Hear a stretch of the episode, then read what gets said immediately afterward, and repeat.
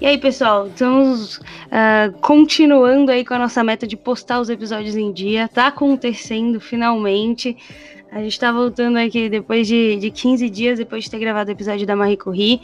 Uh, passando aqui para lembrar vocês de seguir a gente no Instagram e no Twitter, arroba Eu Mudei o Mundo, compartilhar esse episódio com seus amigos e salvar aí no Spotify ou no seu agregador favorito esse episódio.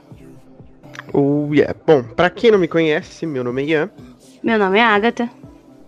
E hoje falaremos de um grande bilionário, mais um bilionário aparecendo aqui nesse podcast. É... Só que ele é bem novinho comparado com o episódio que a gente fez do Bill Gates. E com toda certeza, se ele continuar vivo aí por mais uns 40 anos, ele pode atingir seu, o primeiro homem a se tornar um trilionário no mundo. E vai com certeza produzir outros feitos e até mesmo participar das compras né, e aquisições de outras grandes empresas. Bom, de quem a gente vai falar aqui é um dos homens que atualmente ele é comparado como o Tony Stark da nossa realidade. É, Para quem não conhece, é o famoso Elon Musk.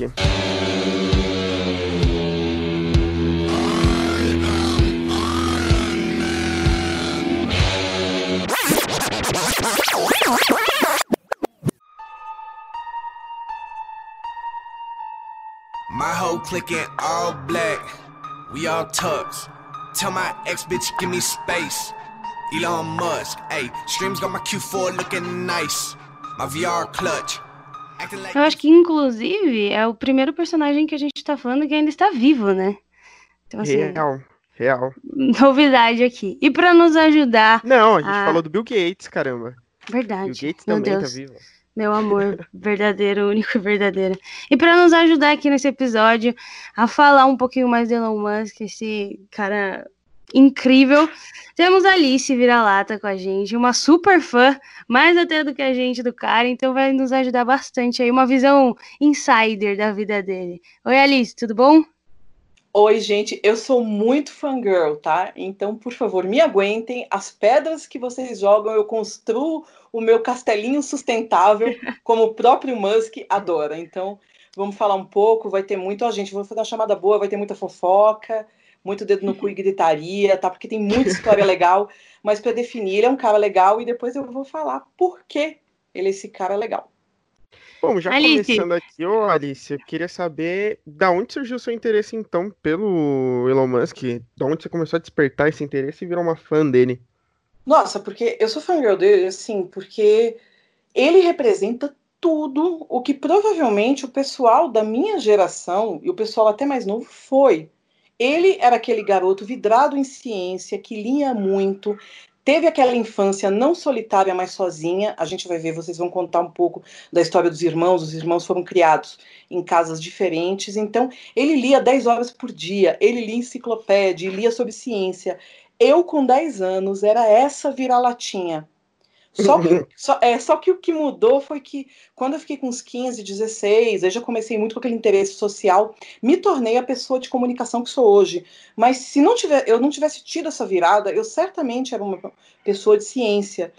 E assim, por que ele? Porque ele é um cara não está preocupado com dinheiro, está preocupado com inovação, está preocupado com o suporte ecológico do mundo, está preocupado com expedição espacial. O cara tem uma empresa de automóveis e recebe feedback dos compradores. A Tesla, ela faz uma produção que é automatizada, mas com aquela personalização. Ele toda hora está tweetando. Uma pessoa fala: Poxa, o carro está com esse tipo de aquecimento. Não, vamos resolver isso, vamos melhorar, vamos fazer essa app para o carro da Tesla que fica um pouco melhor. Então, isso é que é interessante nele. O cara quer salvar o planeta, é um hard working man.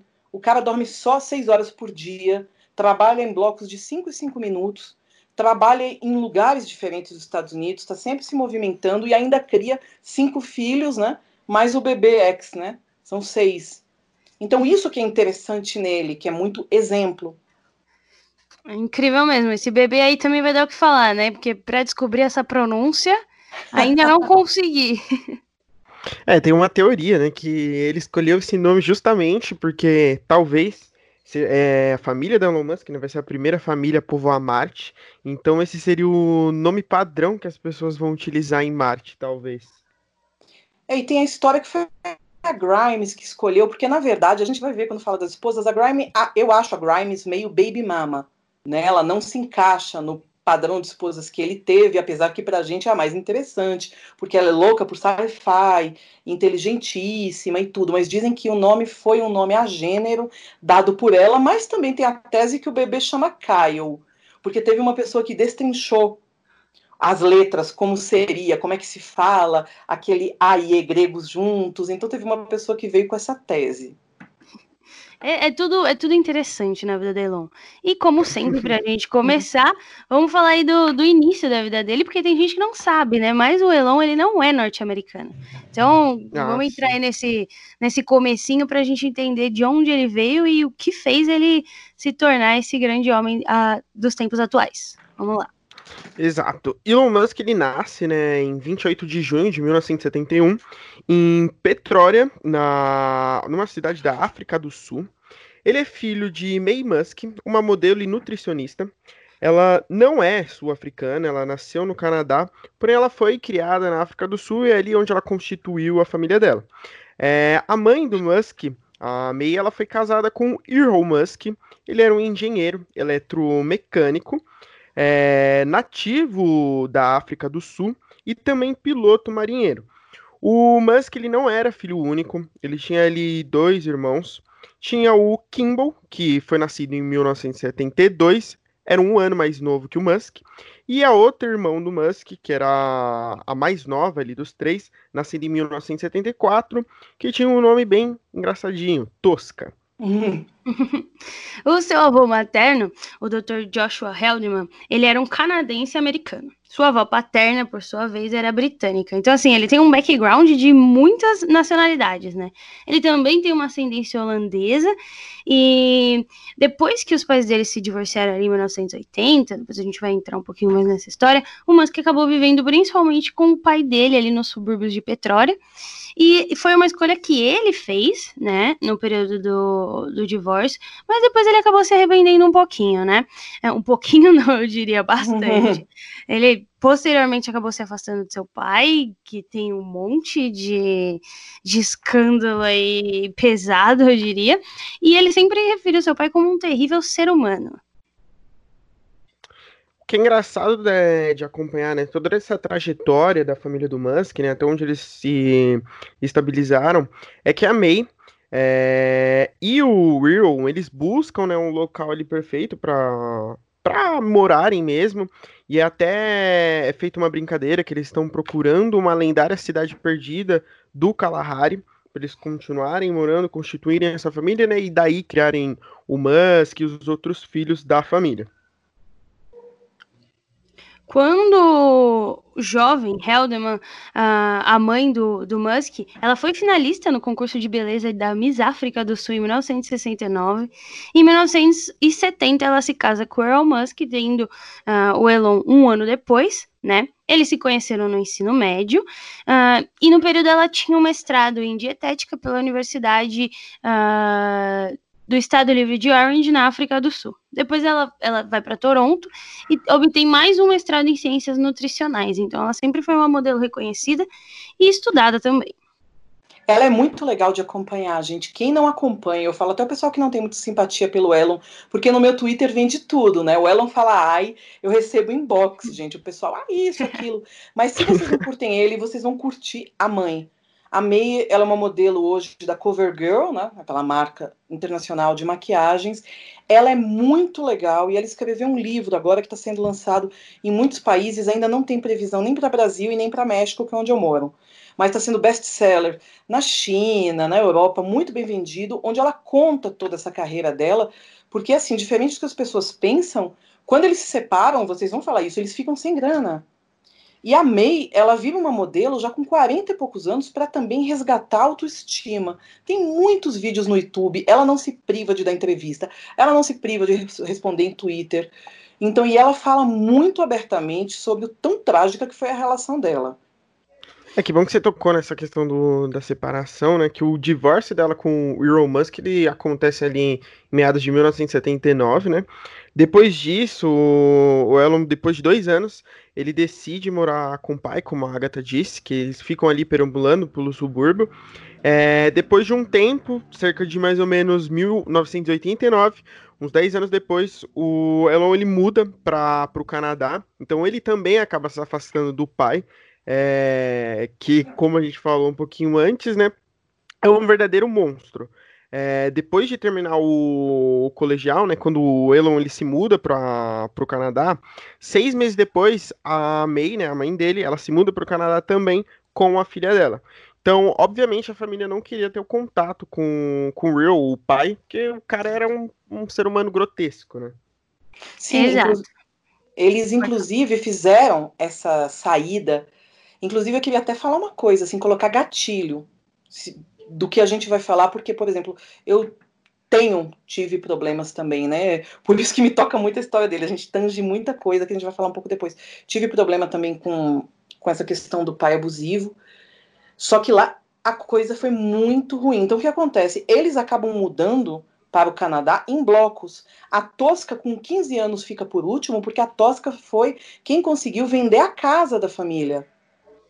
Então, quem foi? Primeiro foi o Kimball com o Elon, depois foi a May, depois foi a Tosca, porque ela foi a última assim, a fechar a casa e a vender. E a questão do Elon com o pai, ele não fala muito sobre abuso físico, mas que rolou, rolou. Ele fala de abusos mentais e de que o pai fez coisas terríveis e o que o relato assim oficial que há, o pai dele trabalhava com mineradoras, extraía emeraldas, esmeraldas, um engenheiro inteligentíssimo, mas muito perverso. Então, naquela época do apartheid da África do Sul, o Elon deixa muito subentendido coisas horríveis que o pai fazia. Porque vocês sabem que exploração de minério não é exatamente né, um, gente, um comércio limpo, né? No sentido Exato. de direitos trabalhistas e tudo. E o Elon fala que o pai dele matou acho que três pessoas que tentaram invadir a casa. Mas também ele deixa entender que o pai dele matou outras pessoas, eu acredito que tem a relação com a mineração, abusava mentalmente dele muito, e vocês sabem, isso é difícil de falar até para mim também, porque eu também tenho a mesma coisa. O Elon é autista funcional funcionalíssimo, num espectro, né? Isso não se fala, mas a gente vai ver depois que a primeira mulher dele, a Justine, dá a entender, porque um dos, fi dos filhos do Elon é autista, um dos filhos do Elon com a Justine. Eles nunca falam qual dos cinco clonezinhos é, que eles são super parecidos. Então, ele passou muita coisa, além de apanhar na escola, né? Ele apanhou tanto de gangue na escola lá em Pretória que ele tem um, tem um nariz totalmente quebrado, por isso que ele teve que fazer plástica no nariz. E ele ficou uma semana no hospital. Então, também, é, junta isso, junta com os abusos mentais e também físicos do pai. E depois o Kimball vai morar lá um pouco, a, a situação fica um pouquinho melhor. E essa questão do Arrow, ela não para por aí, né? A gente teve há pouco tempo, pouco tempo atrás, ele teve um filho com a própria enteada né? Uh, se a gente entra um pouco mais a fundo nessa história, cada vez fica mais bizarra. Ela é 40 Ixi. anos mais nova que ela. Ela só tinha 4 anos quando o Earl casou com a mãe dela, que, que na, na época, então, ela era realmente enteada, e agora ele tem um filho com ela. Então, assim, a problemática desse cara é muito maior. Você mencionou esses assassinatos, ele realmente fala que ele foi absolvido na África do Sul na época, porque os caras tentaram invadir a casa dele, e tem toda essa questão dos minérios. Os minérios, é, por si só, já são uma questão delicada. Se a gente para para pensar que ainda é na época do apartheid, né, numa África é, em tensão, né, aí por inúmeros motivos, é, as coisas ficam só pior. E aí você percebe que a, a mudança da família né, para o continente americano, para o Canadá, ela se dá mais ou menos no fim do apartheid, né? Então é um ponto bem delicado aí. Quanto mais a gente pesquisa sobre a vida do Earl, pior fica. verdade, é, viu, é, é verdade. de mosca ali, não tem para onde fugir. E a May fala muito disso, viu? Então, o bizarro disso tudo é que mesmo assim o Elon Musk não se deixou a, a se desmotivar, né, pela postura do, do pai dele. Ele mostra ser uma criança bem focada, né, e bem diferencial do, do padrão, tanto como a gente falou um pouquinho antes, né, é, ele linha bastante na infância, é, aos 10 anos, um fato interessante é que ele começa a desenvolver né, o interesse pela computação. Então, geralmente, esses gênios aí, eles eles já têm esse interesse, né, pelo aquilo que eles vão desenvolver ao longo das suas vidas desde pequenininho. Então, desde o começo ele começa a desenvolver esse interesse pela computação, e aí ele começa usando o Commodore, né, VIC-20, é, onde ele aprende as linguagens de programação e a programar com o manual, e aos 12 anos ele vende o código do seu primeiro videogame, é, que foi baseado em BASIC, né, e tinha o um nome, se eu não me engano, de Blaster, Blaster, alguma coisa assim. E ele foi vendido para a revista PC and Off Technology por aproximadamente 500 dólares. O que na época, uma criança de 12 anos ganhar ali 500 dólares por um videogame que ela desenvolveu, uhum. era uma coisa bem para ser reconhecida, né? É, não só isso, ele também conta que ele tem um interesse muito grande pela aquela literatura do escritor Isaac Asimov, uhum. que é o livro A Fundação que é da qual ele tira né, um ensinamento que os seres humanos eles devem sempre buscar é, prolongar a civilização e minimizar a probabilidade que uma idade das trevas volte a imperar na Terra novamente. Exato. Essa questão da educação mais os pais é um, é um ponto citado até hoje. Tem muita gente que desmerece, de certa forma, tudo que o Musk conquistou, tudo que o Musk criou, porque ele teve uma educação privilegiada, porque ele gozava desse dinheiro que o pai dele ganhava através da, da mina e, e afins, né? Então muita gente acaba colocando em xeque, talvez, a meritocracia do Musk nesse sentido. Mas se a gente vê a fundo, ele foi pro Canadá com uma mão, na, com uma mão no bolso, uma mão na frente e outra atrás, e se vira, né? Ele deu, não diria sorte, mas acho que o esforço dele foi recompensado, e apesar de ele não ter uma infância eu diria que miserável, ou talvez das mais simples, a, o mérito daquilo que ele conquistou é totalmente dele, né? Acho que não independe dessa questão do dinheiro dos pais dele naquele período. É, e ah, assim, quando ele vai para o Canadá, é como você falou, gente, ele vai ficar na casa de parente. E por exper experiência própria e de vocês também, quer coisa pior do que ficar na casa de parente devendo favor? Pois não é. há. Pior que é. Não, e o Musk, mesmo o pai dele, né, tendo o domínio dessa, dessa mineração, da mina, né, para mineração desses minérios, ele não era uma pessoa que tinha uma vida fácil, não também na questão financeira, né, mas como você mesmo disse, ele, a questão do bullying também que ele sofria na, na escola, até porque ele era aquela estereotipação do menino nerd, né?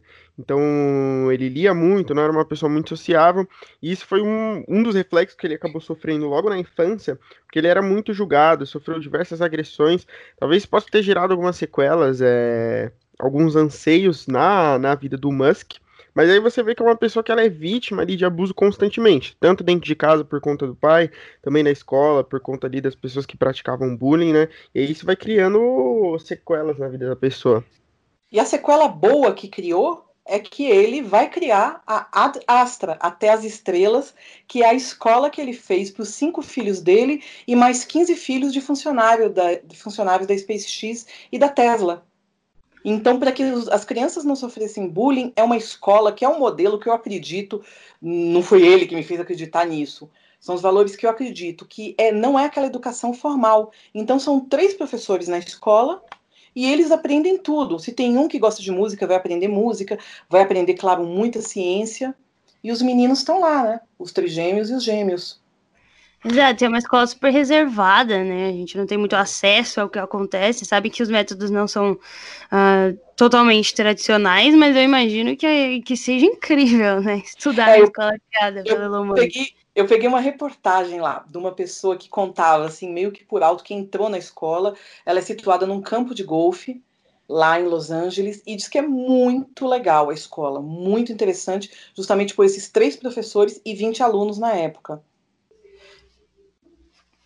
E, e, eu acho que foi um contraponto justamente por conta desse, desse bullying sofrido, como você mencionou. Ele já chegou a ser hospitalizado de tanto que ele apanhou, né?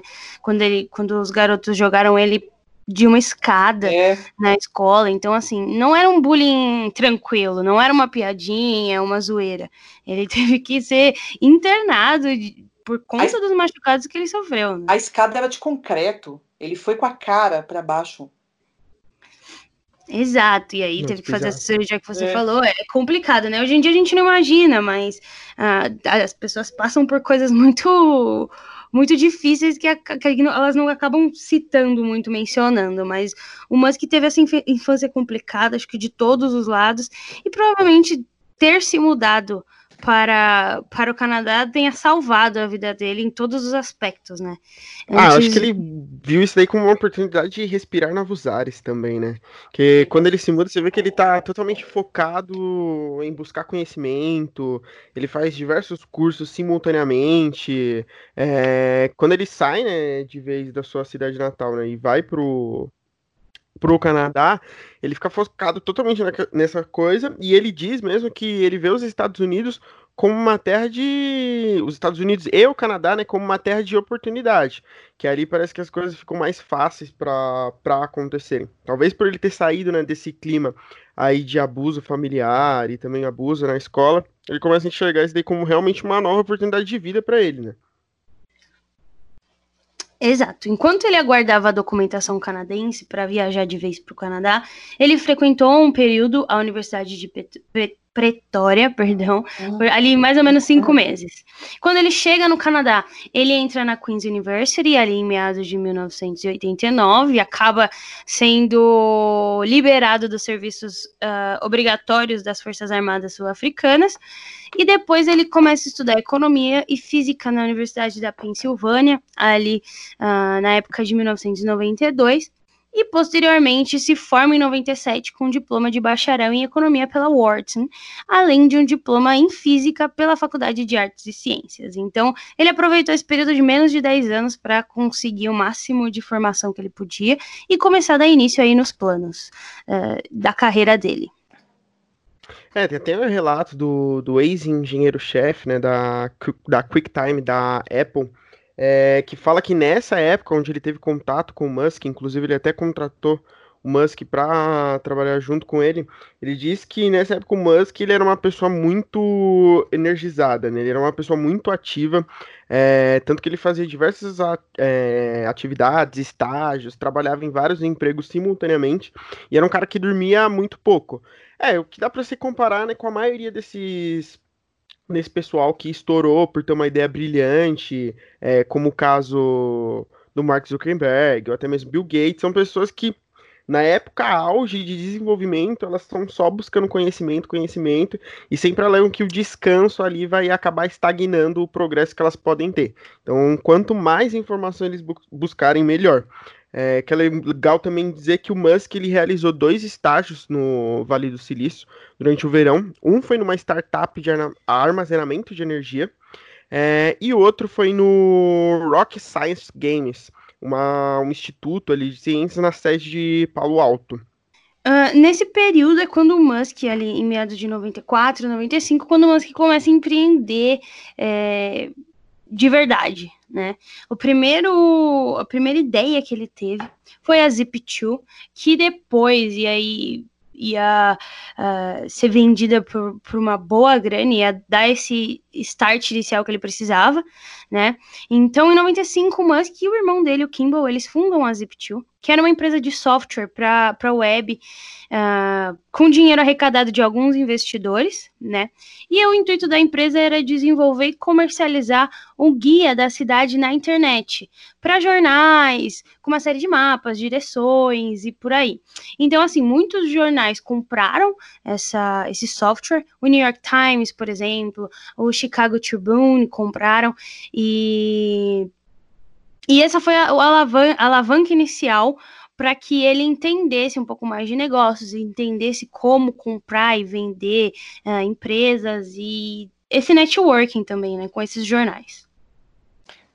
Sim, para a gente colocar assim o pessoal, o pessoal que está ouvindo, lembre-se que essa época, 98, 99, era a época da internet comercial se estabelecendo.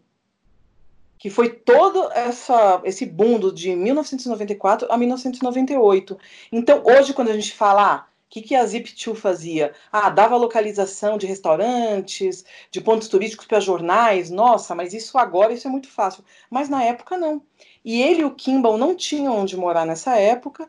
Eles decidiram morar no escritório e tinham uma cota de um dólar por dia para comida. Então era uma laranja e um cachorro quente. Super saudável. É. Bem essa história de startup do Vale do Silício, né? Porque o Musk, como a Agatha falou do saudável, né? Apesar de ter essa mãe nutricionista, ele de comida é péssimo, né? Ele, por exemplo, não almoça, ele engole a comida em, bloco, em cinco minutos, porque como ele divide o tempo em cinco minutos, é os cinco minutos que ele está tendo reunião com alguém. Então ele mesmo engole a comida e de manhã ele toma café preto e uma barra de chocolate Mars. Ele mesmo diz que já tinha que cuidar. E se vocês notam nas fotos, né, está gatíssimo sempre, tá? Mas ele tem a versão gato, gato com olheiras, porque ele não dorme, e quando dorme tem muitos pesadelos, sobretudo nos lançamentos da SpaceX. E ele, o peso dele varia muito de tamanho. Então, por exemplo, quando ele compra aqueles ternos dele maravilhosos, que deve ser Gucci, Zenha, tudo, ele compra já. Isso é famoso, de vários tamanhos, de dois tamanhos no mínimo porque ele perde ganha peso muito facilmente com esse estresse de comandar tantas empresas. E com essa dieta saudável de café e chocolate todas as manhãs. Inveja. Bom, em 1998, né, a empresa Zip2 ela faz parceria com cerca de 160 jornais para desenvolver guias da cidade, é, seja localmente ou então numa escala total. De acordo com o presidente, o fundador, né, o próprio Elon, é, 20 desses jornais tornaram-se guias metropolitanos em escala total. O The New York Times relatou que a Zip2 também provia jornais com um diretório, né, um, um opa, provia jornais com um diretório, é, calendário e e-mail online, junto com a oferta principal, que eram os mapas ali, basicamente parecido com o que a gente vê hoje no sistema da Google, né? Onde a gente coloca restaurantes mais perto, ou lanchonetes mais perto que o Google Maps apresenta pra gente, era o que a Zip2 tinha desenvolvido naquela época. Nesse período começam também as frustrações do Musk com os conselhos né, de administração das empresas. Uhum. Ele tentou se tornar CEO da Zip2 e ele foi frustrado pelo próprio conselho, né? E aí ele decide, né? A empresa como um todo decide vender uh, a Zip2. A Zip2 foi adquirida pela Compaq por 307 milhões de dólares na época, né? Em 9 de fevereiro de 1999, e o Musk recebe 7% da venda, que dá mais ou menos aí 22 milhões de dólares. Então já, já começou bem, né? Tá tranquilo. E assim, ele vai colocar depois todo esse dinheiro, eu acho que no, na grande sacada dele, que foi a X, né? Que a, que a gente vai começar a ver agora. A X futura PayPal. Exato. Ah, o mais legal do Elon Musk, que eu acho, é que ele não é um cara tão, como eu posso dizer, comedido, né? Se ele acha que a ideia vai dar certo, ele investe mesmo. Pode ser que não dê, mas ele não tem dó de colocar o dinheiro naquilo que ele acredita. E ele eu acho que isso é bacana. Tudo. Ele Exato. Tudo, Agatha, tudo. Ele não tem. A grana dele é 33 mil, o salário dele, que é o salário base da Califórnia, 33 mil anual. Ele reinveste tudo em ações certo? Ah, tudo bem, o pessoal peca que ele pega ações da Tesla, vai reinvestir na Solar City, na SpaceX, mas ele não constrói a, fortuna, a fortuna dele, tanto que ele está vendendo agora as oito casas aí que ele tem lá pela por Los Angeles para comprar casas em Nevada, em Texas, porque vai ser onde vai ter mais um campo lá da SpaceX. Então é isso, ele reinveste tudo, tudo, tudo.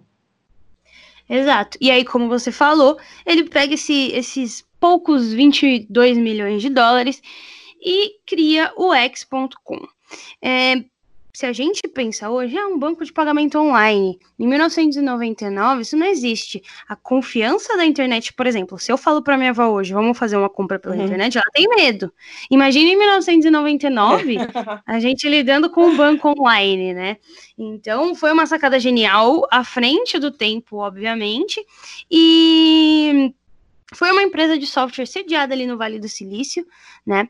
E nesse período a Confinity, é, que era a dona do PayPal na época, é, acabava brigando é, excessivamente com o X.com pela liderança do mercado e eles gastavam muito dinheiro em propaganda para colocar uma empresa acima da outra. E até que eles chegaram numa conclusão de que se eles se juntassem, né, uh, eles conseguiriam mais, mais, receita. Então a Confinity ela se funde com a X.com e eles começam aí a desenvolver esse sistema de pagamento de comércio eletrônico que é chamado PayPal, que a gente conhece até hoje, que é amplamente divulgado e que tornou o sistema de pagamento online muito mais fácil que é legal acompanhar o crescimento né, da, dessa empresa, que quatro anos após a sua a fundação dela, né, que foi em meados de 2002, a empresa ela teve uma oferta pública inicial de 13 dólares por ação, captando ali em cerca de 61 milhões. É, em julho do mesmo ano, ela foi adquirida, né, como a Agatha falou, é, pelo site de compras online eBay, que havia incorporado a empresa de pagamentos online Billpoint três anos antes é, tornando-se então a subsidiária do mesmo. A aquisição dessa empresa ela foi no valor de 1,5 bilhões, com uma valorização de 23% por ação, ou então 77% do seu valor inicial. O PayPal, o que foi legal também é que o eBay não restringiu o PayPal só ao seu site, né? Ele acabou sendo adicionado para registrar diversos domínios, e-commerce e até pagar hospedagem de site, né? E em 2015, então não faz muito tempo, o eBay anunciou que tornaria o PayPal uma empresa própria, então deu uma desvencilhada das duas marcas, né?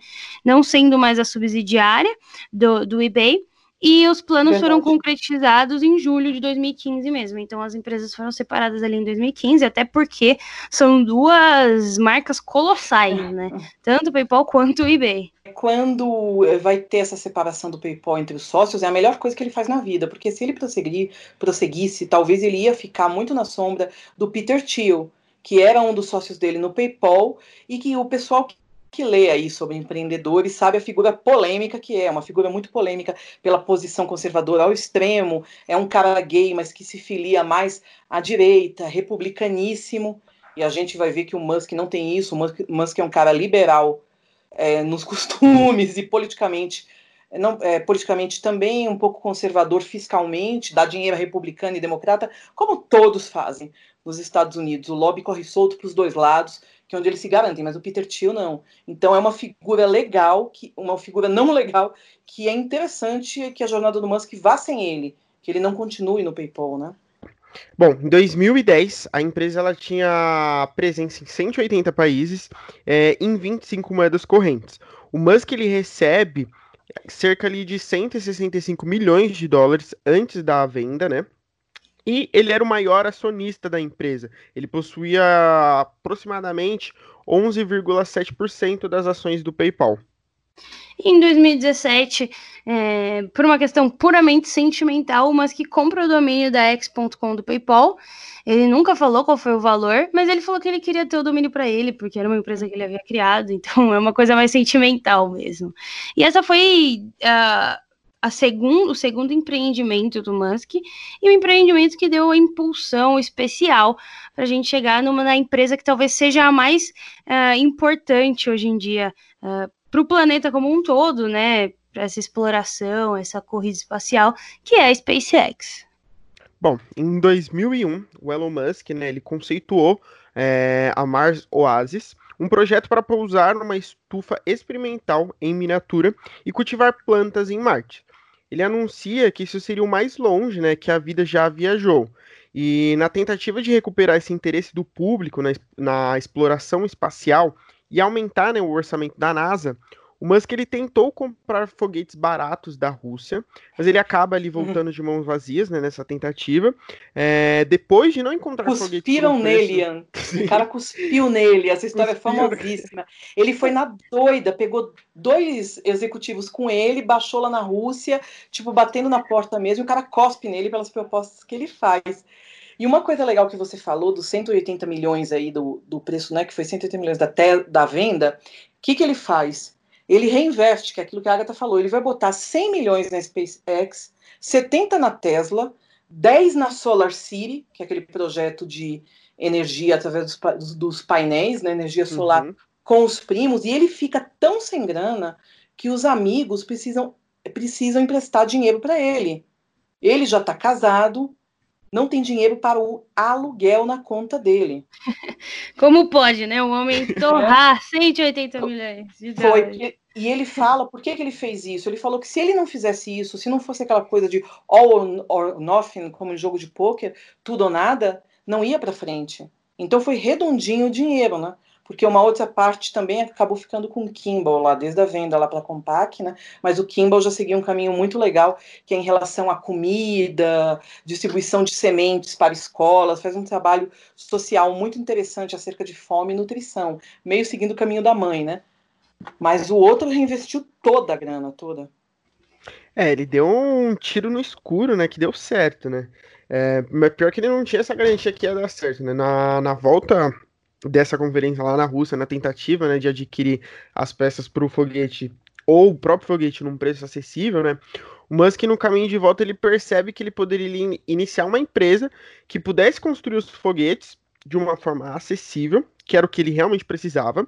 Então ele acaba calculando ali a matéria-prima para a construção de um foguete e ele descobre que era apenas 3% do preço de venda que um foguete tinha na época. Então ele aplica ali essa integração vertical e começa a produzir cerca de 85% dos hardwares de lançamento é, internamente. É, e aí ele faz uma abordagem modular da engenharia de software. A SpaceX poderia reduzir o preço de lançamento em um fator de 10 e ainda usufruir de 70% do lucro bruto. E ele sendo um físico, mas tendo uma formação também em economia. Porque quando fala Elon Musk, todo mundo, engenharia, não. Ele realiza trabalhos de engenharia, isso toma todo o tempo dele, mais do que ser um CEO, só que ele é um físico e com essa visão de negócios muito interessante né, através dos estudos dele em economia. Isso é bom sempre lembrar. E essa influência de engenharia, ele teve do pai dele, né? Que apesar de ser um cara é. horrível, ele sempre falou que, por mais que ele achasse o pai dele um ser humano horripilendo, ele sempre admirou essa parte do trabalho, que o pai dele era um exímio engenheiro, né? Então, alguma coisa de bom ele pegou ali. E no início de 2002, o Musk começa a procurar funcionários para essa nova empresa espacial que ele queria criar, e obviamente depois seria nomeado SpaceX. E ele acaba se aproximando do engenheiro de foguetes Tom Miller, que depois acaba virando o CTO da SpaceX, né? E ele acaba concordando em trabalhar para o Musk nascendo a SpaceX oficialmente. Ela foi sediada em um armazém ali na Califórnia, em El Segundo, e a empresa cresceu muito rápido. Ela foi de 160 funcionários em novembro de 2005 para 1.100 em 2010, 3.800 funcionários e contratados até 2013 e quase 5 mil no final de 2015. Em novembro de 2017, a empresa cresceu para quase 7 mil funcionários e 2020 agora ela tem por volta de 8 mil. Uh, e todo mundo que trabalha ali desde o começo fala que não esperava que a empresa crescesse tanto e tão rápido uh, nesse curto período de tempo. O Musk, em 2016, ele até fez um discurso no Congresso Astronáutico Internacional e ele explica que o governo dos Estados Unidos regula a tecnologia de foguetes como uma tecnologia avançada de armas, dificultando a contratação de não americanos. Então, é, esse é até um discurso super importante que ele faz, né? Se a gente parar para pensar, é um cara que não é americano, que está falando sobre esses assuntos que, que a gente pode englobar uma série de questões como a imigração, como o racismo ali dentro dos Estados Unidos, principalmente nessa área da tecnologia, né? Áreas que são importantes para o mundo e que os Estados Unidos, uh, por vezes, tenta uh, marginalizar não americanos. Verdade, isso dá uma. Esse vídeo, o pessoal pode pegar. Essa história que a Agatha falou, tem assim esse trechinho no YouTube, dá um pouco de vergonha alheia, porque a pessoa que pergunta tá naquela função lacriane. Ela quer perguntar por que você não contrata estrangeiros? Ele responde: na Tesla eu contrato, mas pelas regras da exploração espacial americana, e realmente, gente, é uma questão de segurança nacional não se contrata estrangeiros. Ele falou, mas eu tenho um quadro quase de 70% de estrangeiros na Tesla, na SpaceX eu não posso contratar, certo? Como, como ele, assim, tem essa coisa dele, ele tá sempre, assim, gaguejando, porque o cérebro dele vai muito além do que. Isso não é pagação de pau, não. A gente tem uma explicação, porque eu esqueci o nome, mas tem uma explicação mesmo dos fonoaudiólogos. Quando a pessoa pensa muito, até com a gente acontece isso, não aconteceu com vocês de pensar uma coisa e não colocar em, em palavras, ele gagueja muito e ele tem todo aquele jeito dele que são aquelas aquelas coisas do autismo, né, aquelas percepções que se tem desse autismo funcional nessa escala que ele está. Então ele responde isso. Que infelizmente Nossa, ele não pode fiquei... contratar, porque ele adoraria contratar estrangeiros, engenheiros estrangeiros para isso, mas não pode. Fiquei feliz com essa informação de que quem gagueja muito tem já tá pensando pode mais. Pode ser que você seja um gênio. Será? Tá vendo? Tá explicado. Aí. Bom, em março de 2018, a SpaceX ela teve mais de 100 lançamentos em seu manifesto, representando cerca de 12 bilhões em receitas de contrato. Os contratos eles incluíam clientes comerciais e governamentais, um exemplo mesmo era a NASA. É, no final de 2013, a mídia da indústria espacial ela começa a citar bastante comentário do Musk é, sobre a SpaceX, justamente para forçar o aumento da competitividade na indústria de lançamentos. Atualmente, a SpaceX ela é a principal fornecedora, né, numa escala global de lançamentos comerciais, é, e suas, é, suas concorrentes elas não chegam nem aos pés do tamanho avanço né, e progresso que a SpaceX vem tendo nos dias atuais. As principais realizações da SpaceX nesse âmbito estão na reutilização de veículos lançadores uh, dessa classe orbital e na redução de custos na indústria de lançamentos espaciais. Então, assim, qual era o, o, propósito, né? As viagens espaciais, elas são muito caras porque a gente não consegue reutilizar, ou pelo menos não conseguia, né? Reutilizar foguetes. Então era lançado um foguete com a cápsula e tudo mais. Eu não sei quais são todas as partes de um foguete, porque eu sou de humanas, mas ele não conseguia voltar. Então a gente perdia uma carcaça ali, uh, um negócio gigantesco, né? E para uma viagem só. Então, essa é a sacada genial do Musk ele tá fazendo os foguetes estacionarem de volta, voltarem. Na... Isso é muito louco. No dia do lançamento desse ano que teve do pessoal para a estação da NASA, né? É... eu fiquei assistindo até o foguete voltar lá, a cápsula de, que, deu uh, o impulso, e é bizarro, o negócio estaciona bonitinho, assim, é muito é futurístico. Lindo. É lindo, e onde, e onde as Falcon, né, que chama Falcon, onde as Falcon estacionam, sempre vai ter uns nomes bonitinhos, assim, de música, e é perfeito, inclusive é tão perfeita a SpaceX, como ela tá nesse momento hoje, que a gente está falando 2020, que é, a gente está no dia que a gente está gravando, a SpaceX tinha um lançamento para o governo da Coreia do Sul, mas não foi lançado porque é justamente um desses foguetes reaproveitados. E o Musk tweetou, porque eu sou daquelas que ativam as notificações, né? Então chega para mim. Ele tweetou: não, a gente está tendo um, um máximo cuidado. Ele falou, sabe, um cuidado extremamente, sabe, estamos sendo cautelosos ao extremo para reaproveitar isso, porque desde aquele lançamento, que foi o primeiro lançamento comercial de astronautas da NASA, né, para a estação internacional, já tiveram muito lançamento da Falcon para poder botar os satélites. Então as Falcons já foram lançadas desde aquela data, que já tem uns dois meses isso até agora, já foram quase uns 10 lançamentos da Falcon e ela sempre também retornando, né? Exato. Partes. Pois é, e aí a gente vai fazer só uma, uma breve passagem aí por algumas coisas que a SpaceX fez durante, desse, durante esse período, em termos de, de lançamento, de inovações, para vocês entenderem o tanto de coisa que o Elon Musk é. fez pela primeira vez. Pode ir. Bom, citando aqui em ordem cronológica, né? É, a gente tem em setembro de 2008, dia 28 de setembro, o primeiro foguete de combustível privado a atingir órbita. No caso é o Falcon 1, foi o voo número 4, é, onde eles conseguem ali, enfim atingir a órbita com esse foguete. A SpaceX também foi a primeira empresa privada a lançar, orbitar e recuperar com sucesso uma espaçonave, aquilo que a gente estava fazendo, falando, que foi a SpaceX Dragon em 9 de dezembro de 2010. Não só isso, eles também foram a primeira empresa privada a enviar uma espaçonave para a Estação Espacial Internacional. É, no caso, foi a Dragon C2, em 25 de maio de 2012. também foi a primeira, primeira empresa a fazer uh, o revoo de uma nave espacial de carga comercial em 3 de junho de 2017. Eles foram pioneiros a atracar autonomamente uma espaçonave à Estação Espacial Internacional, Creon Dragon Demon 1, no voo 69 da Falcon 9, em 3 de março de 2019. E cheguem no momento, 6 de fevereiro de 2018, a Falcon Heavy levou um carro para o espaço. O pois Tesla, é, um Tesla. Exatamente, o Tesla Roadster, que é o modelo mais caro, maravilhoso, esportivo, vermelho, tá lá com Starman dentro. Olha, claro que ia chamar Starman, né? Porque o Musk é muito nerd, vai ter muita referência aí de música do Bowie, de tudo do espaço.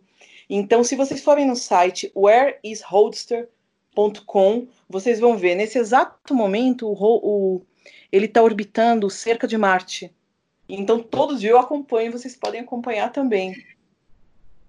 É incrível, né, esse tipo de coisa, né? Eu nunca pensei que eu ficaria acompanhando um Tesla rodeando Marte, mas eu acho maravilhoso.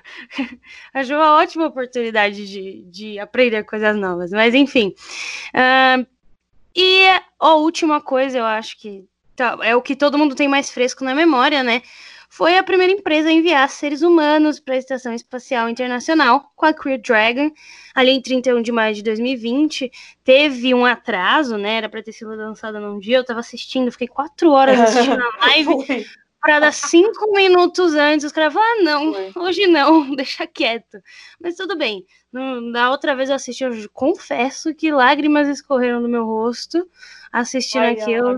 Lindo, quando eu vi aquela. Quando eu vi a montagem que a NASA faz para fingir que a Terra é redonda.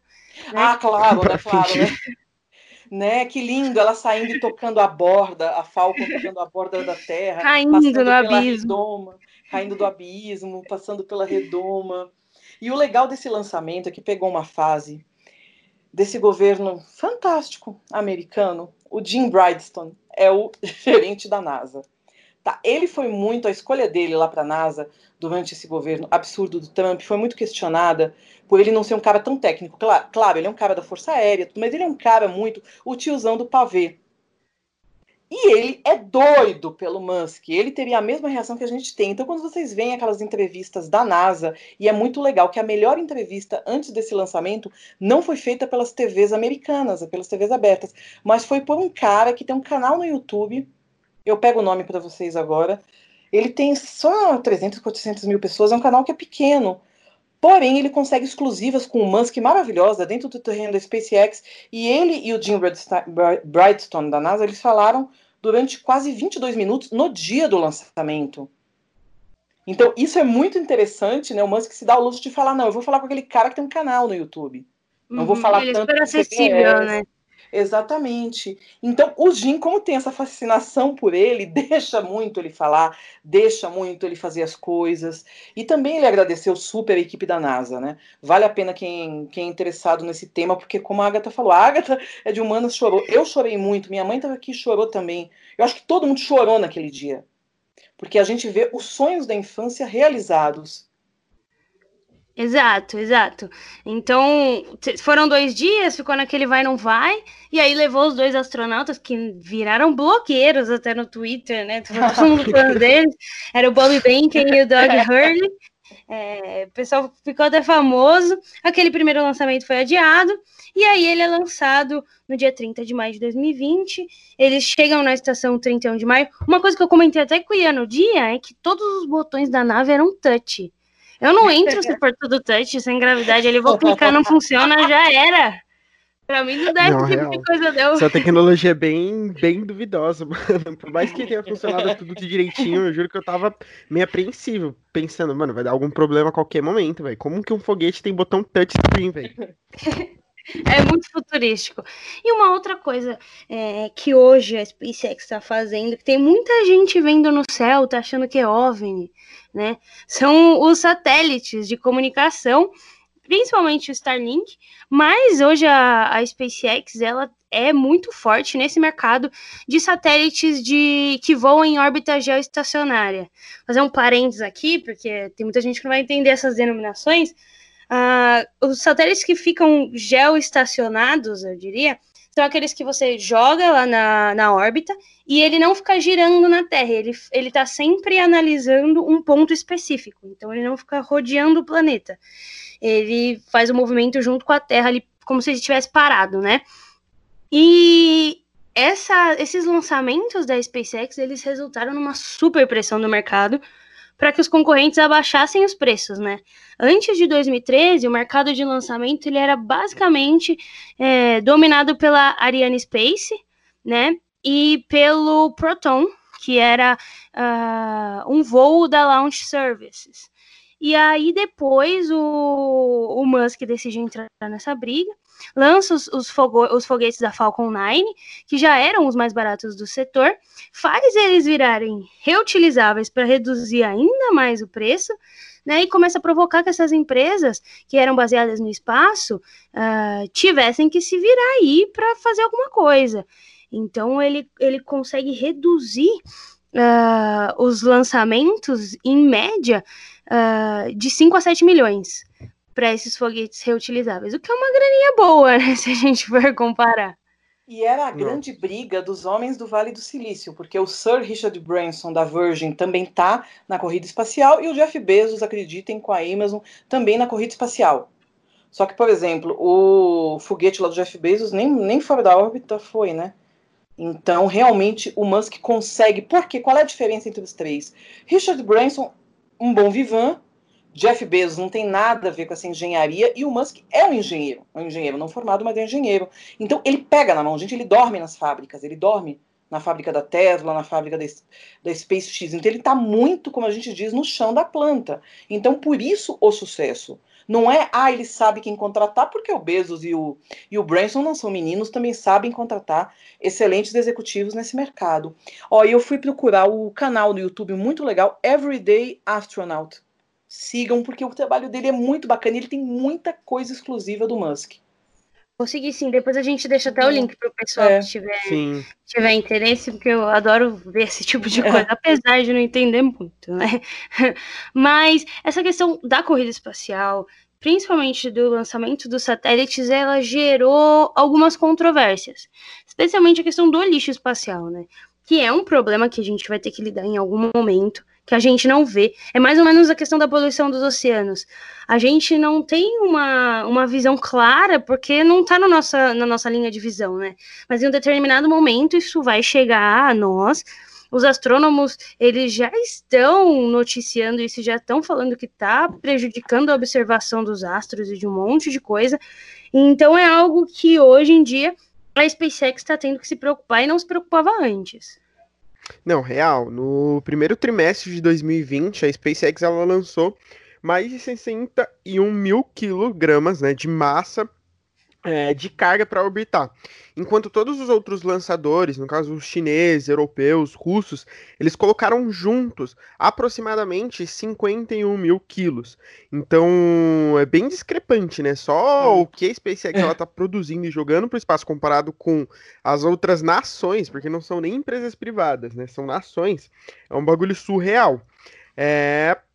Nossa, Ian, o que você falou hoje um cara tweetou e o, e o Elon foi responder. O Musk respondeu que realmente o que é mais interessante não é o número de lançamentos, mas mass orbit, o que você está colocando, o número de massa que você está colocando em órbita.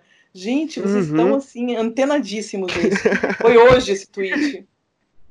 Não, aqui o Eu Mudei o Mundo aqui super atualizado. Né? Atualizado, né? notícias.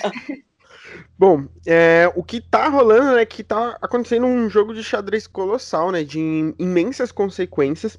Então tá sendo travado no espaço.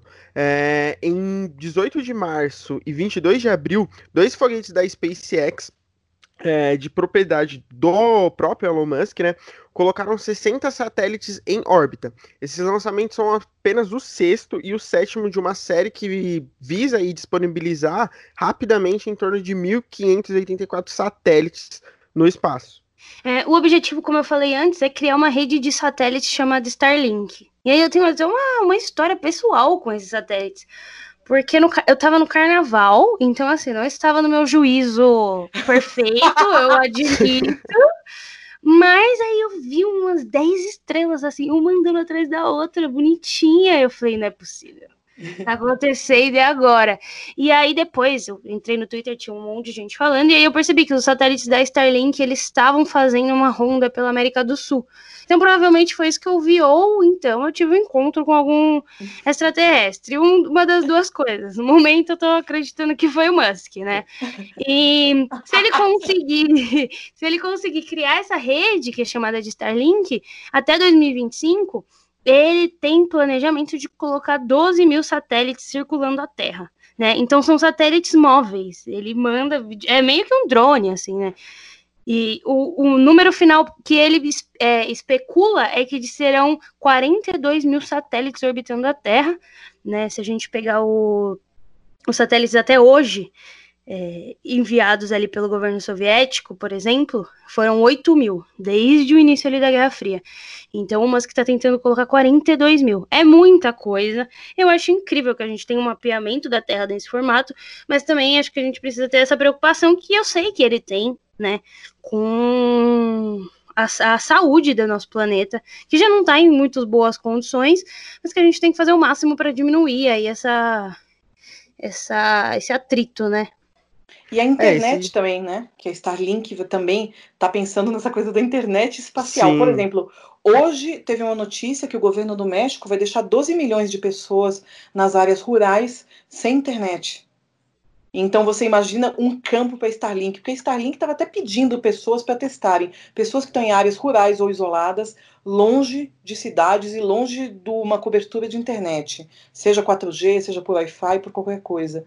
Então, olha como isso também é incrível. Exato, é esse plano dele, né? Levar a internet para o máximo de pessoas possível. É mais ou menos o que o Bill Gates tentou fazer. A gente até falou no podcast que ele conseguiu levar a internet para todas as bibliotecas públicas dos Estados Unidos. Foi um plano que deu certo e é mais ou menos isso que o Elon está tentando fazer, só que em escala global, lógico, porque a gente tem uma tecnologia mais avançada do que a época e é incrível de novo, acho que só a gente precisa se preocupar com, com os, as consequências disso, mas o plano é perfeito. Não, real. É que isso daí tá sendo um divisor de águas, né? Tem as pessoas que estão apoiando fielmente essa evolução, né? Esse progresso, toda essa questão da internet, mapeamento da Terra. Como existem pessoas que estão sendo contras por conta dessa questão do lixo espacial, né? E todos os impactos que a gente vai sentir depois. É, o professor Matthew, de astronomia no Observatório de Leiden, na Holanda, ele diz que esse evento ele não é bom para a astronomia terrestre, porque ela vai obrigar que os cientistas eles processem grandes quantidades de dados adicionais para tentar ir apagar as pistas desses, desses satélites artificiais. Ou seja, ao mesmo tempo que isso vai alavancar muita coisa na ciência, vai também nos forçar a produzir outras tecnologias para ir reduzindo os impactos desses avanços. Exato. E falando em energia limpa, né, falando em preocupação com o meio ambiente, a gente vai entrar aqui na Tesla. Meu amor, que é, que é o sonho de consumo de qualquer pessoa que já viu um Tesla, né? Porque é impossível Nossa. não querer um Tesla. Eu fico vendo aqueles ai. vídeos no YouTube do pessoal jogando xadrez enquanto o carro tá dirigindo sozinho. Então, assim, é um absurdo. E aí, entrando nesse assunto, uma das coisas que eu mais gosto é exatamente isso né?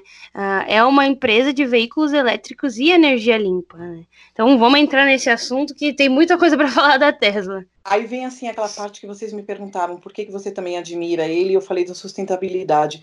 Gente, a gente tem que tirar aquele mito de que sustentabilidade é aquele amigo ecochato.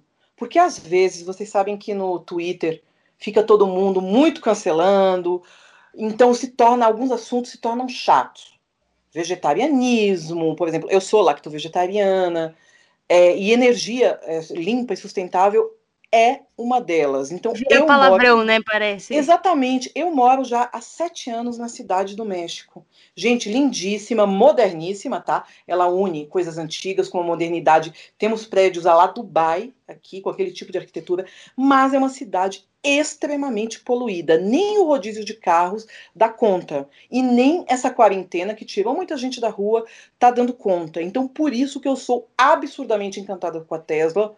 Já pude ter um carro aqui, não posso, enquanto eu não tiver um carro, poder ter um, puder ter um Tesla, eu não vou ter, então pode ser que eu nunca tenha um carro na minha vida, tudo bem, eu tô correndo esse risco. Minha mãe teve uma doença pulmonar tão grave, ela ficou, gente, duas semanas em isolamento, que o médico a proibiu de chegar na janela. Ela não podia jogar o lixo lá fora. Então, quando você vem morar numa cidade, a cidade do México, ano passado, passou uma lei que você não pode comercializar embalagens de plástico. Eu tenho também, além de minhas coisas de comunicação, eu tenho um delivery de comidas em vidro, então já é bem sustentável essa minha proposta de vida. E para mim foi fácil, mas para muita gente fazer essa migração de tirar o plástico foi difícil. Mas é uma coisa que eu digo a vocês como pessoa que vive numa cidade como essa. Acreditem na Tesla e acreditem em tantas outras empresas de energias renováveis. Porque quando a gente sente na pele, é gravíssimo o caso. Exato. E assim, a gente acabou falando, eh, tá falando do, do Elon Musk, a gente falou do Bill Gates, que foi uma opção nossa, porque ele é um cara que tem essa preocupação, não só com a sustentabilidade, mas também com, com ajudar as pessoas que não tiveram a mesma oportunidade que ele, o trabalho que ele fez na África Verdade. e uma série de outras coisas, né? E da mesma forma que a gente também tem que olhar para os caras que não fazem quase nada. Você, você mencionou o Business. O Business é um cara que é complicado, né? Eu amo a Amazon, compro tudo na Amazon, mas eu, eu reconheço as falhas de é. caráter que ele tem. E assim, a, a pouca preocupação nesse setor, né? E eu acho que essas pessoas que hoje lideram o mundo, porque assim, hoje a gente está sendo governado pelos bilionários, não tem o que fazer. Elas precisam, se elas não tiverem essa preocupação, não tem para onde a gente ir, não tem saída realmente. Não, real, a questão ambiental, acho que ela é uma pauta que ela deve ser agora obrigatória para todas as empresas, porque os impactos que a gente está sofrendo, é, eles estão começando a ser notórios, né? E o diferencial da Tesla é realmente isso, tanto que por conta dessa visão diferenciada deles, é, é a empresa americana, né, produtora de veículos, que está melhor avaliada no mercado norte-americano. Então, ela deu um pau aí no, na Ford, deu um pau em outras montadoras, só por ter esse diferencial. É lógico que o que é triste é que esse tipo de tecnologia ele ainda não está acessível, né? Então, a gente ainda vai sofrer um pouquinho para ter esse tipo de tecnologia, se é que a gente vai ter esse, esse tipo de tecnologia tão recentemente. Então, realmente, quem adquire esses produtos, né, pensando no, no bem ambiente, tem que ter um capital para conseguir investir nesse tipo de, de produto, porque ele ainda não foi produzido em larga escala. Então, enquanto as empresas não focarem em produzirem é, produtos baseados em energia limpa, produtos sustentáveis, e as pessoas não focarem em adquirir esses produtos, né, isso não vai se tornar algo produzido em grande escala, então nunca vai ser barateado. Então, para esse tipo de coisa ser barateada, a gente tem que começar a cobrar e produzir mais, e as empresas têm que buscar, né, produzir de uma forma mais barata, que é o caso que a Tesla acaba fazendo. Por mais que sejam é, produtos não tão acessíveis, comparados com os valores de carros elétricos que você tinha antigamente, é, você já tem uma diferença bem grande. Eles estão tentando ali deixar com que sejam veículos de fácil acesso, assim como carros movidos a gasolina. É, o que é legal também falar aqui é que a Tesla não foi criada pelo Elon Musk, né? A Tesla ela foi criada pelo Martin Eberhard e pelo Mark Tarpening. E depois de um tempo eles vendem a empresa, o Elon Musk vai lá e compra, é, que foi uma sacada genial também, né? Porque é, é lógico que ela não tá tendo. Ela não tá mostrando um crescimento, um crescimento não, um lucro tão grande, porém, ao, com o passar do tempo, você vê o crescimento da Tesla, a evolução dela e toda a inovação que ela está trazendo para o mercado automobilístico. E nesse momento, julho de 2020, a Tesla é a primeira em preço de ações. Real, Você, sim. É, exatamente. Então, isso foi semana passada que isso foi constituído. E nessa constituição do Musk entrando na Tesla, vai ter muita gente dizendo: ah, enganou o Martin, enganou o Mark. Não foi bem assim. Ele foi comprando as ações e investindo. E o interesse do Mark na companhia caía. Sim, então, sim. E, né, e chega em 2008 com a Tesla, o Musk no dia de Natal, a Tesla quase falindo, ele consegue, numa sacada, consegue vários investimentos no dia 25 de dezembro. E aí a Tesla começa realmente a questão das gigafactories, né, das gigafábricas, que ele quer espalhar pelo mundo, aí pelo menos uma 100, quer botar uma na Alemanha, e é, até o Brasil. Boatos, né, que estão ah, tentando né? trazer aqui para o Brasil, né? Até Exatamente. Brasil, exato. Antes e do ela... medieval, né, do Brasil, é, isso chegaria mais fácil, né? Exato, e o início da Tesla ele é um pouco problemático, né? A gente tem é a mesma coisa dessa credibilidade do, do, pagamento online. As pessoas elas não estavam muito familiarizadas com o conceito de um carro elétrico, de um carro com bateria. Achava, ah, e se eu estiver na estrada e acabar a bateria do meu carro, esse tipo de coisa, né? Então, quando eles começaram a pensar, o objetivo principal era ter uma energia alternativa, não necessariamente elétrica. Eles chegaram a pensar até gás natural, hidrogênio, um monte de coisa para chegar num protótipo que fosse aceitável pela população, porque não adianta nada você fazer um carro perfeito, lindo, maravilhoso e ninguém se interessar em comprar, né? E aí que entra Elon Musk, é dele o primeiro financiamento da Tesla, ele financia a Tesla com 7 milhões de dólares e meio, ali em 2004, e vira finalmente presidente do conselho, né? Conseguiu é. essa, esse feito, né?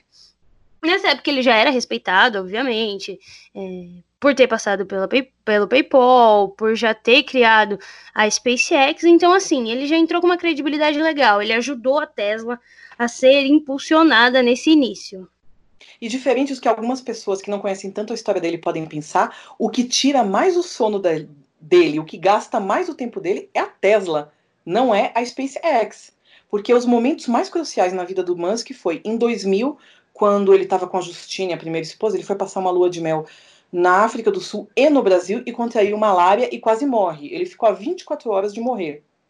E depois um médico conseguiu detectar que era malária, uma forma muito agressiva da doença, ele foi medicado e ponto.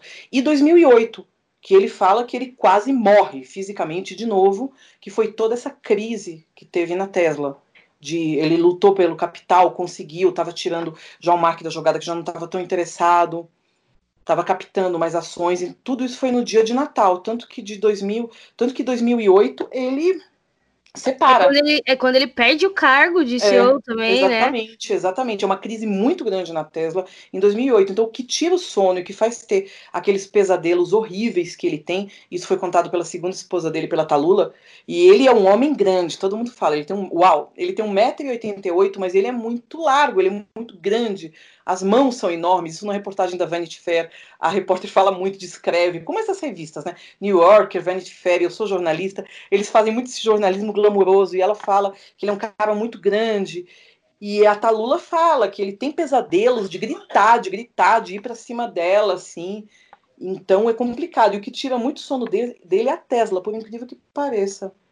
É, eu imagino que, meu, o, o nível de importância que eu acho que o Elon Musk ele deve se enxergar deve ser gigantesco, né? Porque ele tá sendo um dos caras aí que tá impulsionando o avanço tecnológico e científico é, onde a gente não consegue nem contabilizar. Então acho que ele deve ser um cara que se cobra muito, né? E é só você ver que tudo isso que ele tá conquistando, tudo isso que ele tá criando já com essa idade, foram sonhos e coisas que ele almejava desde criança. Então acho que para ele deve ser uma questão de vida ou morte realizar os sonhos dele. É, até por isso que ele não guarda né, esse valor. É. E, e aí, entrando de novo no, no início da Tesla, é óbvio, mas é legal a gente falar, uhum. porque foi um cara super importante. A Tesla, ela é uma homenagem a um engenheiro elétrico, ao inventor Nikola Tesla, né? É, o, o, Musk, ele atuou como presidente já na empresa, hoje ele é o atual CEO, continua, né? Ele sempre imaginou a Tesla Motors como uma empresa de tecnologia e montadora independente. E aí foi aquilo que eu falei. Nesse início, eles não tinham muita certeza de como seria uh, essa tecnologia. E aí eles lançam o primeiro carro, que é o Roadster, que era um esportivo elétrico que fazia uh, de 0 a 100 km em menos de 4 segundos.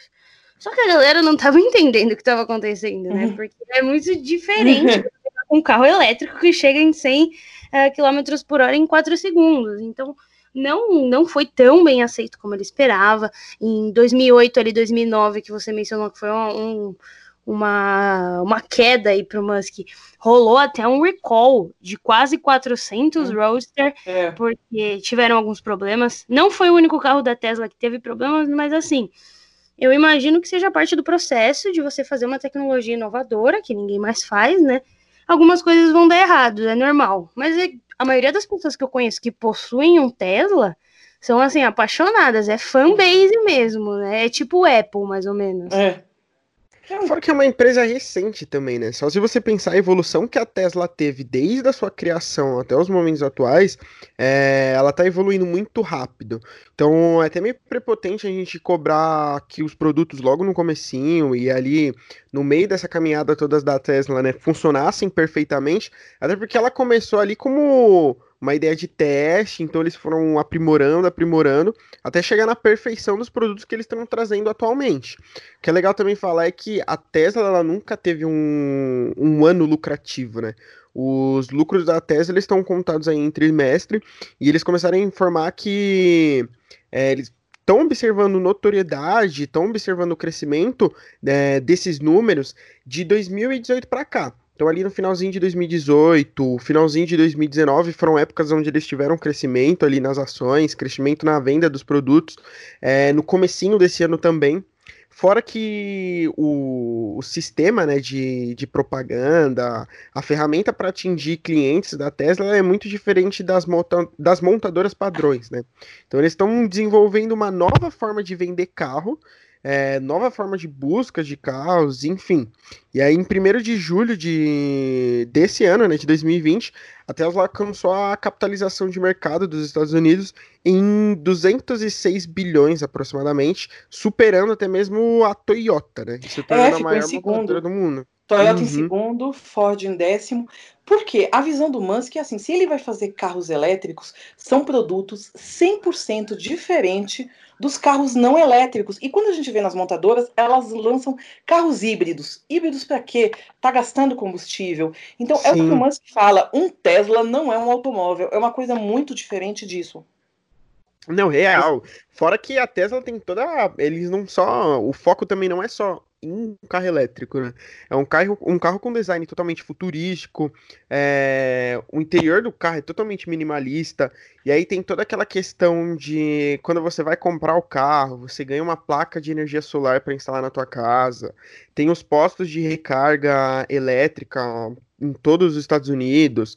Fora aquelas baterias de lítio que eles também disponibilizam para as pessoas que compram Tesla, que elas instalam dentro de casa, e essa bateria ela serve como um gerador improvisado, que aí ela fica captando só o fluxo de energia que é desperdiçada né, na corrente elétrica, uhum. e aí você pode utilizar aquilo no carro também.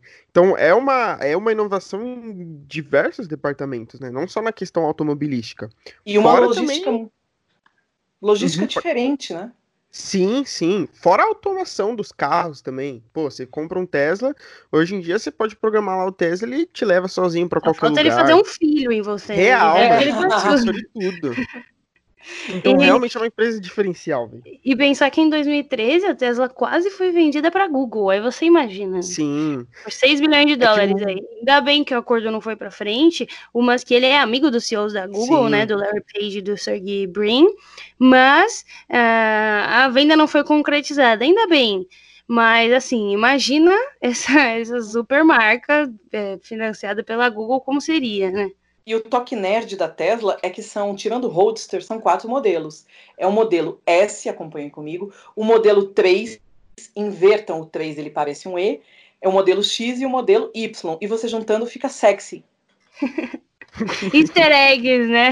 Exa é total, Agatha, easter egg total isso. Inclusive tem uma reportagem muito vergonhosa, porque assim, a minha mãe é engenheira mecânica. Então eu sou também car freak desde pequena. Por isso, e tem uma reportagem que dá muita vergonha alheia, que é uma Hannah, que é uma jornalista da, For da Forbes. Ela fez um videozinho onde ela vai andar, mas esse vídeo já tem bem uns 10 anos, uma coisa assim. Ela vai andar com o Musk lá dentro do Roadster, se eu não me engano. Gente, ela tá babando tanto nele, ela tá babando tanto, que o começo do vídeo é na casa dele, né, no home theater, ele mostra um negócio que ele tava jogando e tal. Depois eles saem para pegar o carro. O editor de áudio, gente, botou aquela musiquinha famosa de filme pornô de tanto que ela baba ele, porque o Tesla é um carro muito sexy, o Musk, o Musk é um Musk, eu sou muçulmana, gente, acho que veio Muslin na minha cabeça. O Musk é um cara sexy, se veste de preto, com aquele raibanzão no carro, só que ela, eu como jornalista, eu tô quase gritando. Eu falo, amiga, eu também quero dar para ele, mas você dá depois da câmera, por favor. Na câmera, mantenha essa postura. Nós mulheres, assim, a gente demora tanto para conseguir os espaços, sobretudo nesses ramos ditos masculinos. Vai a Hannah e faz isso. Aí tem a Hana também, naquela cena famosa que ele pega uma espada lá de samurai e fica e a Hana tá babando também. Então eu tenho vontade de matar, mas quem quiser ver a curiosidade pode jogar Forbes Elon Musk que vai ter o vídeo da, lá dela andando, ele correndo com o carro. É bem legal, mostrando a função do piloto automático e tudo. E leiam os comentários também que estão de cascar o bico, porque todo mundo fala isso. já, já a gente vai chegar nas fofocas da família e aí vai né? ter um monte de coisa para contar. só finalizando essa parte da Tesla para a gente entrar só também numa, numa explicação mais rapidinha das outras empresas que ele tem. Nem tudo são flores, né? Apesar dele dele ter essas ideias de, de, preocupação ambiental e um monte de coisa, a Tesla, desde de 2014, ela está recebendo algumas multas por violação ambiental, né, ali na, na Bay Area, em, na Califórnia, então é complicado, né? Tem, tem sempre é. o outro lado da moeda, Sim. que às vezes a gente acaba não vendo, mas existe por enquanto, principalmente por questões de qualidade do ar, é, são, foram 19 violações ambientais, então, assim, são, são questões sérias também que a Tesla está tendo que lidar nesse, nessa parte do, da Califórnia. É, esse lance aí, né, dessas questões ambientais, é o que é bizarro é, é a Tesla tem toda essa preocupação em realizar carros elétricos para poluir menos, porém eles estão sendo criticados, né, por conta de poluir o ar da área da Bahia é, onde ficam ali as instalações dos setores de pintura né, da Tesla. Uhum. E aí parece que o, as substâncias né, que eles estavam utilizando ali para pintar os carros, o tipo de tinta, entre outros produtos, eles tinham um alto risco inflamável. E aí acabou ocasionando alguns incêndios, fora que como eles estavam eles estavam armazenados de uma forma muito negligenciada. Então, esses incêndios poderiam ser evitados né, se tivesse uma preocupação maior na forma de armazenamento desses produtos. Verdade. É, inclusive, os galpões de pintura hoje são abertos. É, para é. diminuir essa é. questão. Né? E, e, um outro ponto um pouco desagradável, eu diria, né? É que alguns ex-funcionários da fábrica da Tesla em Fremont uh, falaram que a Tesla negou assistência médica a trabalhadores feridos, inclusive forçou alguns trabalhadores a retornarem à linha de produção sem alívio e insistiu que os que estavam muito feridos fossem enviados para uma sala de emergência em um lift, né? Que é uma espécie de Uber ali nos Estados Unidos. Uh, e aí foram feitas algumas investigações por alguns jornais da, da área, e eles perceberam que a Tesla realmente não relatou alguns, alguns ferimentos graves de funcionários em relatórios que são obrigatórios, fazendo o número de acidentes da empresa parecer melhor do que eles realmente são. E, e o que foi constatado é que as taxas de lesões na fábrica são piores do que a média da indústria apesar do Musk sempre falar que não é. Então, assim, é, rola algumas controvérsias meio complicadas. Aí eu tô louca para quando vocês falem de outras companhias, porque eu tenho a minha preferida das lutas, vocês vão ver qual é. Já pegando nessa questão também das violações, né, de segurança também de trabalho, em meados de 2014 a 2018, a fábrica da Tesla em Fremont, ela teve três vezes mais violações da Administração de é. Segurança é. da Saúde Ocupacional do que as 10 maiores fabricantes de automóveis dos Estados Unidos juntas. De acordo com o Reno Gazette Journal, é, a é. Tesla impediu que os oficiais da Administração de Segurança de Saúde Ocupacional realizassem uma inspeção abrangente na fábrica de Nevada por mais de dois meses em 2019 mesmo negando a entrada, quando os inspetores aparecem, né, com vice de um xerife e um mandato assinado por um juiz, é, os ex-especialistas em segurança da Tesla acreditam que a fábrica era extremamente perigosa e os riscos de ferimentos eram muito altos. Eles acreditam que a fábrica não tinha marcações amarelas nas faixas é, e fita isolante, porque Elon não gosta da cor amarela. É, não, não, não é por isso, é outros... é porque tem a história dos robôs, né? Ele tem uns robôs muito interessantes e ele não pode ter muitas linhas na fábrica. Aí a parte. É meu pano passando, mas é verdade. É verdade. Tem uma, o Marquis Brown, é um youtuber negro, isso é interessantíssimo, que fala de tecnologia e tem um vídeo também na fábrica da Tesla e você vai ver a questão das fitas, porque ele tem muitos que ele chama de dumb robots, robôs burros. Ele tem muitos desses robôs burros andando na, andando na fábrica da Tesla. Então a questão das fitas ali, da sinalização da Tesla, ela tem que ser um pouquinho diferente. E aí a gente tem talvez o, o episódio que eu acho mais, mais chato, mas não, obviamente não é diretamente ligado a Elon Musk, mas obvia, uh, mas também por outro lado são pessoas que ele contratou, né, como chefes ali dentro da fábrica, uh, que é o, o testemunho né, do ex-funcionário da Tesla, Marcus Vaughan, uh, que trabalhou na fábrica de Fremont, que provavelmente é a mais problemática, né? A maioria dos, é. dos, das, das especificações são dali. Em 2017, ele falou que a área de produção da empresa era um foco de comportamento racista, que os supervisores costumavam utilizar aquela palavra proibida que a gente não pode falar, né, uh, em torno dos trabalhadores negros, e ele disse que ele foi demitido depois de reclamar com os recursos humanos sobre assédio no local de trabalho. E aí, cotando a frase dele foi: Embora a Tesla se destaque como empresa inovadora, na vanguarda da revolução dos carros elétricos, seu procedimento operacional padrão na fábrica de Tesla é a discriminação racial na era antes dos direitos civis. Então, é algo que precisa ser observado, que precisa ser olhado com mais cautela, principalmente para o Elon, porque é o nome dele que está vinculado à marca, né? E hoje em dia não existe mais espaço para esse tipo de coisa em lugar nenhum. O Mark, ele foi muito derrubado nos fóruns da Cora, né, que eu acho um dos lugares mais interessantes para ter informação, porque ele se fiava muito dizendo, ah, ele é sul-africano. Peraí, minha gente, ele e o irmão diziam que lutava o Kimball, falando que o Kimball é aquele lado social da empresa, aquele lado Haribo da família, né? Vamos dizer assim, eles falam que eles lutavam muito contra o apartheid e tudo. Então, a galera pega muito esse gancho de imputar um racismo que sinceramente não existe. Um dos melhores amigos dele é o Kanye West, a gente por aí você tira, que ele consegue aturar até a bipolaridade do Kanye West. Então, isso realmente, essa história do Mark, não, todas essas coisas trabalhistas da Tesla rola muito e rola muito. Mas isso do racismo que querem sempre imputar ele é complicado, porque eu sou uma mulher muçulmana e a SpaceX tem várias muçulmanas de hijab trabalhando lá. Isso vocês podem ver facilmente em vídeo, engenheiras e tudo mais. Além de pessoas negras, latinas. A coisa lá é muito bem misturada. Mas, né? Eu não sei essa posição do Mark, mas nos, nos, fóruns o pessoal distrai. Porque nos fóruns do Quora entra muita gente que trabalhou lá também. Então fica, fica muito essa bateção de boca interessante, né? Com limites. Fora que também essas questões da, das políticas de empresa não não só são responsabilidade do, do Musk, né? Ele toma ali a porrada quando as, as pessoas criticam com essas questões, porque ele que é o dono da empresa. Mas garantir, né, que não existam outros funcionários, é, claro. que facilitam como, esse né? tipo de coisa. É, exatamente, não tem como. Uma coisa é ele tendo os ideais dele, outra coisa são os empregados dele, e ele não vai ter controle pela ação de todos os empregados, infelizmente. É lógico que a empresa, né, ela tem que ter uma postura, caso ela perceba esse tipo de atitude, caso ela perceba é, esse, esses acontecimentos, né, essas problemáticas é, ocorrendo, para dar todo o suporte para os funcionários que não estão realizando nada fora da lei, ou nada que agrida a, a ideologia de outras pessoas. Claro, claro, não tem como saber, é verdade.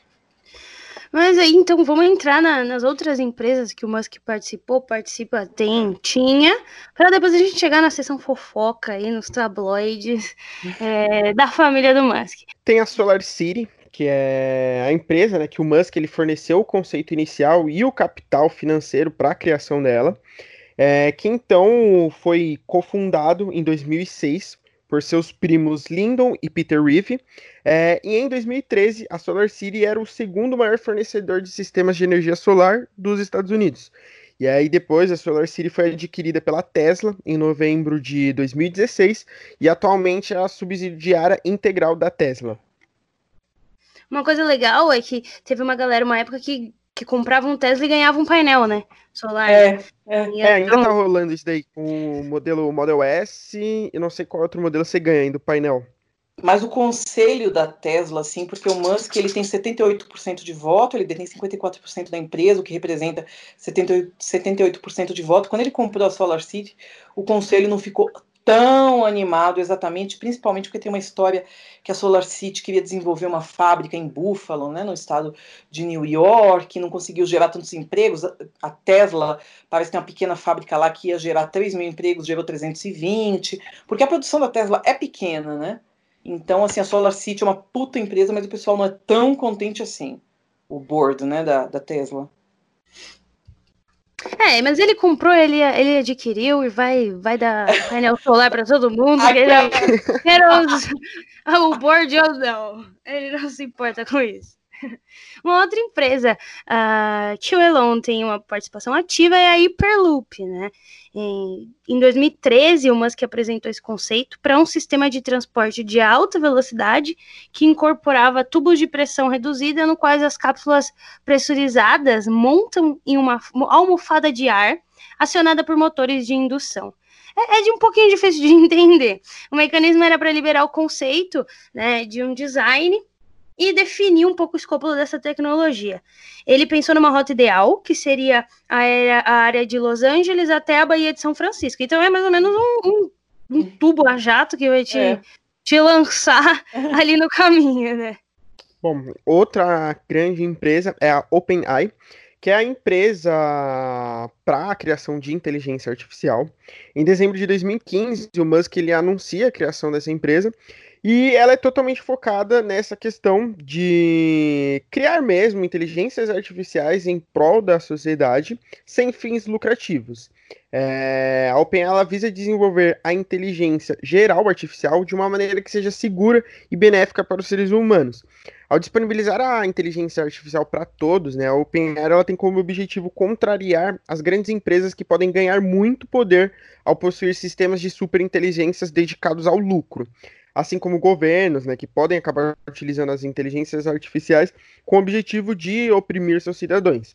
O Musk ele afirma que quer neutralizar a concentração de poder e em 2018 ele deixa o conselho da OpenAI para evitar possíveis conflitos futuros com o seu papel de CEO na Tesla.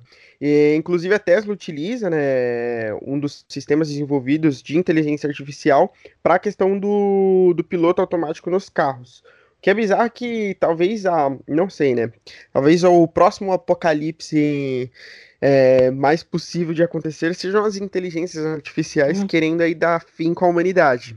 Talvez Musk seja um grande é, investidor do próximo apocalipse, não sabemos. Ele tem muito medo de inteligência artificial, sobretudo a do Google.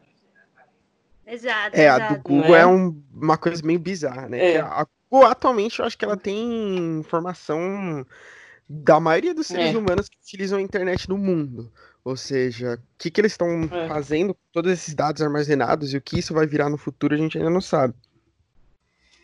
Uma outra empresa que o Musk tem, talvez essa seja a minha favorita, porque desde que eu assisti aquele episódio de Black Mirror, San Junipero, Uhum. da moça que morria e ia pro, pro aquele software, né? E eu até assisti uma outra série que era sobre isso. É, eu fiquei meio, meio vidrada nessa questão, que é a Neuralink. Ela foi fundada em, cofundada pelo Musk em 2016 e ela é uma empresa de neurotecnologia para integrar o cérebro humano com a inteligência artificial. A ideia é a criação de dispositivos para serem implantados no cérebro humano com o objetivo de ajudar os seres humanos a se fundirem com o software e acompanharem os avanços da inteligência artificial. Esses aprimoramentos eles podem melhorar a memória ou permitir uma interface mais direta com os dispositivos de computação. Ou pode fazer também a gente virar um robô que, as- que o governo liga e desliga quando quiser, né? É um pouco perigoso essa questão, mas eu acho fascinante. Ah, é fascinante, mas eu, eu teria um pouco de medo, porque você tá implantando uma tecnologia no seu corpo e por ser tecnologia, qualquer um pode cérebro, desenvolver né? alguma coisa. É, então. Imagina se alguém te hackeia, mano. Já era. Rouba suas informações, memórias. Derrete tudo. Outra companhia legal, né, que o Elon Musk criou, que tem um nome bem autoexplicativo, é a The Boring Company. É a É. minha preferida. Vamos nela. Ela foi... Ah, essa empresa é perfeita. Ela foi criada em 17 de dezembro de 2016, é, enquanto o Musk estava preso no trânsito, e ele faz um tweet dizendo que vai construir uma máquina de perfuração de túnel e apenas começar a cavar. Então a empresa ela foi nomeada né, como The Boring Company, a companhia chata, é, e eles também chegaram a vender uma espécie de lança-chamas que não poderia ser chamadas como lança-chamas nos You Estados get Unidos. the point. Você chegou no ponto. Fez E aí- muito sucesso, né?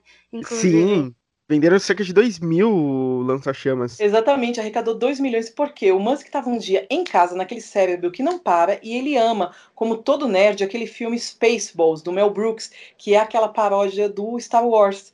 E lá tem um lança-chamas. E ele resolve criar isso. Ele cria.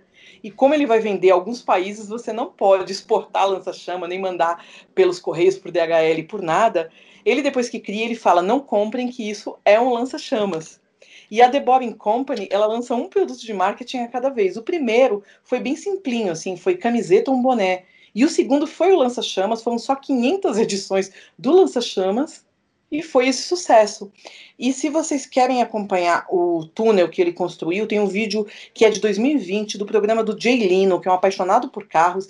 Ele deixa o Jay Leno construir o Cybertruck, que é aquele carro que é o protótipo para ir a Marte, mas que vai ser lançado em 2021 como um grande carro de carga, com aquele aspecto, aquele design futurista a la Blade Runner. E ele deixa o Jay Leno dirigir, ele está do lado, o, o Cybertruck, e eles vão por esse túnel da The Boring Company lá em Los Angeles. É interessantíssimo de ver. É, o Musk teve alguns problemas para começar a cavar, né? Porque assim, não é qualquer buraco que você faz em qualquer lugar. E aí ele pegou a, a, o terreno da fábrica, da, se eu não me engano, é da Tesla, e aí ele começou a cavar para fazer um, uns estudos sobre isso. Mas eu amo o nome, eu acho incrível. Acho que sintetiza tudo que é a empresa. E aí vamos chegar a partir do casamento dos filhos, os casamentos, né?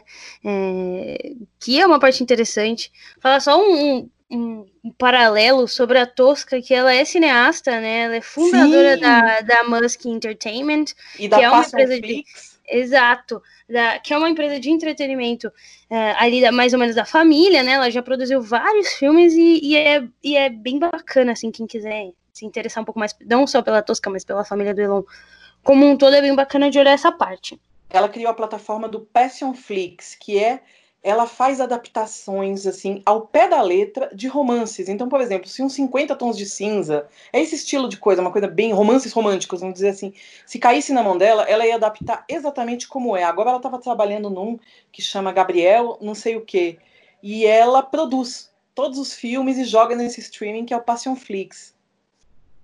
Dá para acessar pelo Brasil, você sabe?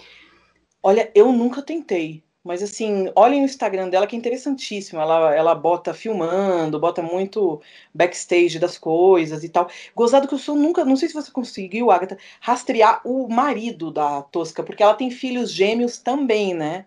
Ela tem dois é. clonezinhos, porque fisicamente ela e o Elon são muito parecidos, né? O Kimball não parece em nada com eles. É bem diferente, mas ela é, é a cara do irmão, assim. Lindíssima, inclusive. Linda, né? E aí, entrando na, na, na, no Musk, na vida amorosa dele, ele conhece a sua primeira esposa, que é a autora canadense Justin Wilson, enquanto eles eram estudantes na Queen's University, ali em Ontário, no Canadá. Eles se casam em 2000 e se separam em 2008, né?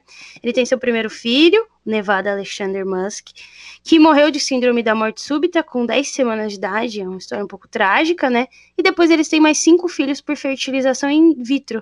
Uh, eles têm os gêmeos ali no primeiro, o Griffin e o Xavier, e depois eles têm trigêmeos, tudo de uma vez, isso daí é, é uma loucura. Em 2006. São clones, são iguais, seis filhos são iguaizinhos a ele, né? Exato, e eles compartilham a custódia de todos esses cinco filhos, né? É, acaba sendo bem bacana. Em 2018, o Musk ele começa a namorar com a atriz inglesa Talula Riley. É, em 2010, o casal se casou. Em janeiro de 2012, o Musk anuncia que havia encerrado seu relacionamento de quatro anos com Riley, tweetando para a Riley, de uma forma bem fofa, né? É, dizendo que foram quatro anos incríveis é, e que ele sempre iria amar ela para sempre. E que ele esperava que ela fizesse alguém feliz. É, em julho de 2013, Musk e Riley se casaram novamente. E em dezembro de 2014, Musk pediu um segundo divórcio de Riley. No entanto, a ação ela foi retirada. É, a mídia anunciou em março de 2016 que o processo de divórcio estava novamente em andamento, desta vez com Riley pedindo o divórcio de Musk. É, então, em 2016, né, no final de 2016, finalmente sai esse divórcio. Esse relacionamento aí que vai, volta, Esse vai, vai não volta. vai, não decide muito o que acontece. O Musk também namorou por um período a atriz americana Amber Heard, em 2017, né? Eles se separaram, não aconteceu muita coisa. A Amber Heard, ela tá envolvida em um monte de polêmica, Sim. principalmente com o relacionamento do Johnny Depp, que daria pra gente fazer um podcast é. só sobre isso também, né? Mas eles acabaram não tendo muito, muito tempo de relacionamento, foi um ano só. E em 2018, o Musk e a Grimes que é uma musicista canadense, né? Eles revelaram que, que estavam namorando e em 8 de janeiro nasceu esse filho, que tem um nome impronunciável. Eles tentaram registrar diversas formas e não conseguiram, e aí no final ficou essa, essa coisa que continua impronunciável para mim. Então, assim, se vocês quiserem arriscar, fiquem à vontade. Bom, agora acho que eu dou a minha principal contribuição. E, por favor, quem pulou só para chegar agora, na hora da fofoca, na hora da revista Caras, volta para ouvir, porque o trabalho da Agatha e do Ian é incrível de pesquisa. Então, voltem para ouvir os outros pods e ouçam esse também. Então, vamos agora para a fofocaiada. Todo mundo respira fundo Tá. Primeiro vamos com a dona Justine Musk. A Justine Musk, ela é uma escritora que escreve esses livros de ficção científica, mas lá crepúsculo, com zumbi, com tudo. Os livros são pé no saco e Justine é um porre. Ela em fóruns de leitura, ela é pedante, ela tem uma fanbase enorme, que você não pode nem falar um negócio, a Justine, esse capítulo do livro, que a fanbase te ataca, isso é um inferno. A Justine conhece ele na faculdade, eles se casam e passam por essa experiência de perder o bebê Nevada. Por que, que tem esse nome? Porque um dos festivais de música que o Musk mais gosta é o Burning Man, que é lá no deserto de Nevada, perto de Las Vegas. Conhecemos esse daí, né? a gente então, exatamente, maravilhoso. O bebê foi concebido lá.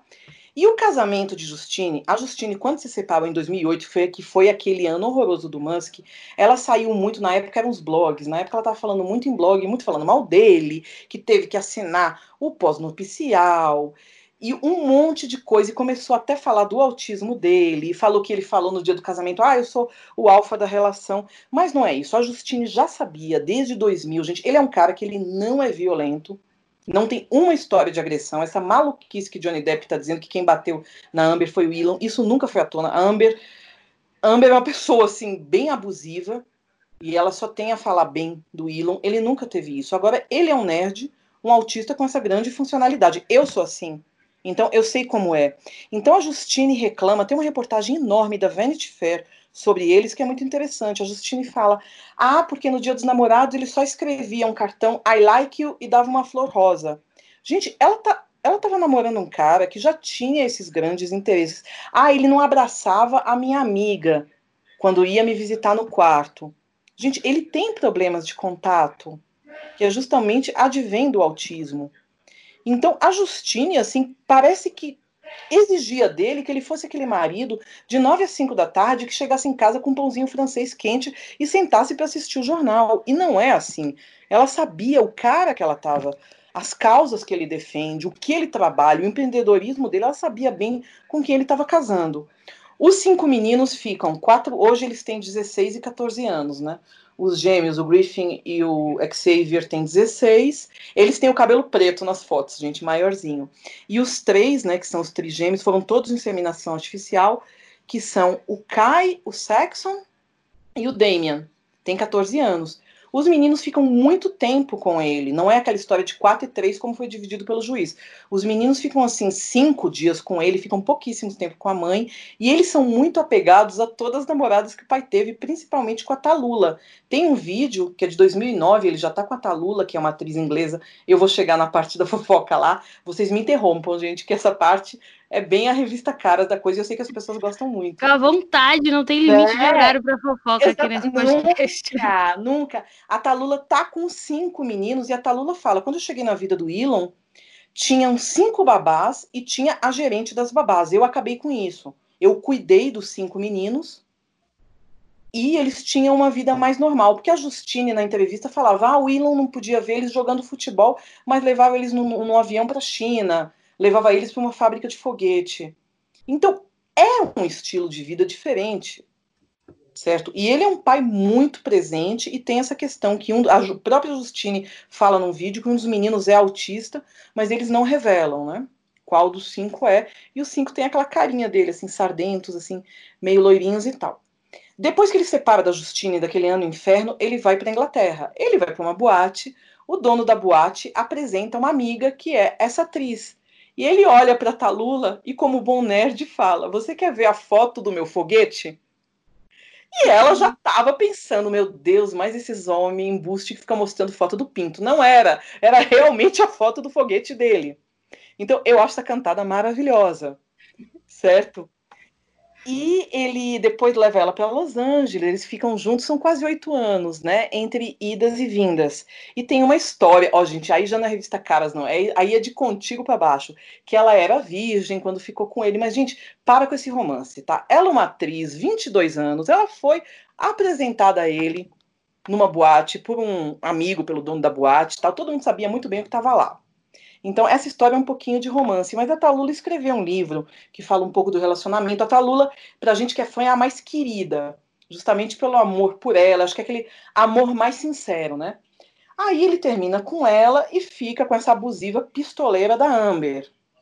Inclusive, quando a Amber termina com ele, ele tá dando uma entrevista para Rolling Stone, ele chora junto com o repórter, assim, que ele é um cara que não gosta de dormir sozinho, ele não gosta de ouvir os passos dele no corredor e não gosta de ficar sozinho. Mas a Amber não tinha nada a ver com ele. Aí começa essa relação com a Grimes. Gente, eu posso contar essas histórias da Grimes ou não?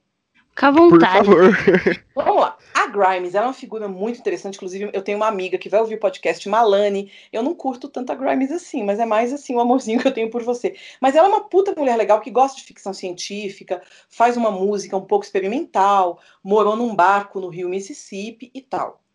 Ela é a baby mama dele. Eu acho assim o relacionamento deles não é exatamente um relacionamento, tanto que eu acho que o Baby X, que é lindíssimo, tem uma tem um vídeo dele com o Baby X no colo, aquele homem enorme com aquele bebezinho logo que nasceu e tal. Mas eu acho que é mais um projeto dela, mais um filho dela, sabe? A gente que acompanha não vê uma ligação tão grande entre o casal. É, é, a Grimes era aquela pessoa que também gosta de ficção científica, tá, vamos ficar junto e tal. Mas você não vê, você vê que ele bota como partner, como vocês pegaram. Ele não bota como namorada, não bota como parceira. E teve a confusão da Grimes com a Zélia Banks. Vocês sabem disso, né? Não, para falar a verdade. Essa, não, essa eu não estou por dentro. Essa, essa é assim. Atenção, galera. Peguem a bebida ou refrigerante, que é a parte que vocês estavam esperando da baixaria é essa. A Zélia Banks, a gente já sabe que é uma doida, uma louca, uma rapper metida com prostituição, já saiu para dar pro Russell Crowe e não deu, ele bateu nela. É aquela confusão danada. Baixaria total ela é considerada mesmo uma ficha rosa meio que aí no meio. Brasileiros já derrubaram a conta dela e tal. Então, essa figura. E a Grimes é meio patetona, sabe aquela história da nerd meio pateta que cria e tudo. A Grimes chama a, a Azélia para a mansão do Elon para ficar um final de semana, mas não leve o namorado. Aí a Azélia já tá achando que ia fazer homenagem com os dois. A Grimes chama para poder compor uma música, mas foi quando o Elon fez um tweet a respeito de que ele ia vender as ações da Tesla a 4,20, fazendo uma brincadeira com aquele horário da maconha.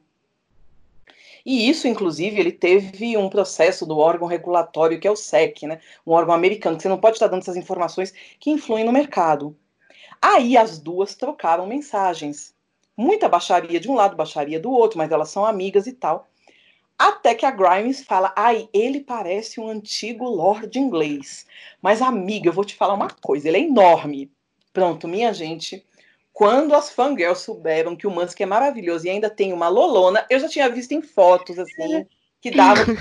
Eu mando até pra Agatha, que tem uma foto do Brasil, ele descendo ali de um, de um negócio do helicóptero, a calça tá marcadinha, já tinha visto a lolona ali. Mas isso foi um escândalo, porque 2018 foi um ano horroroso para o Musk.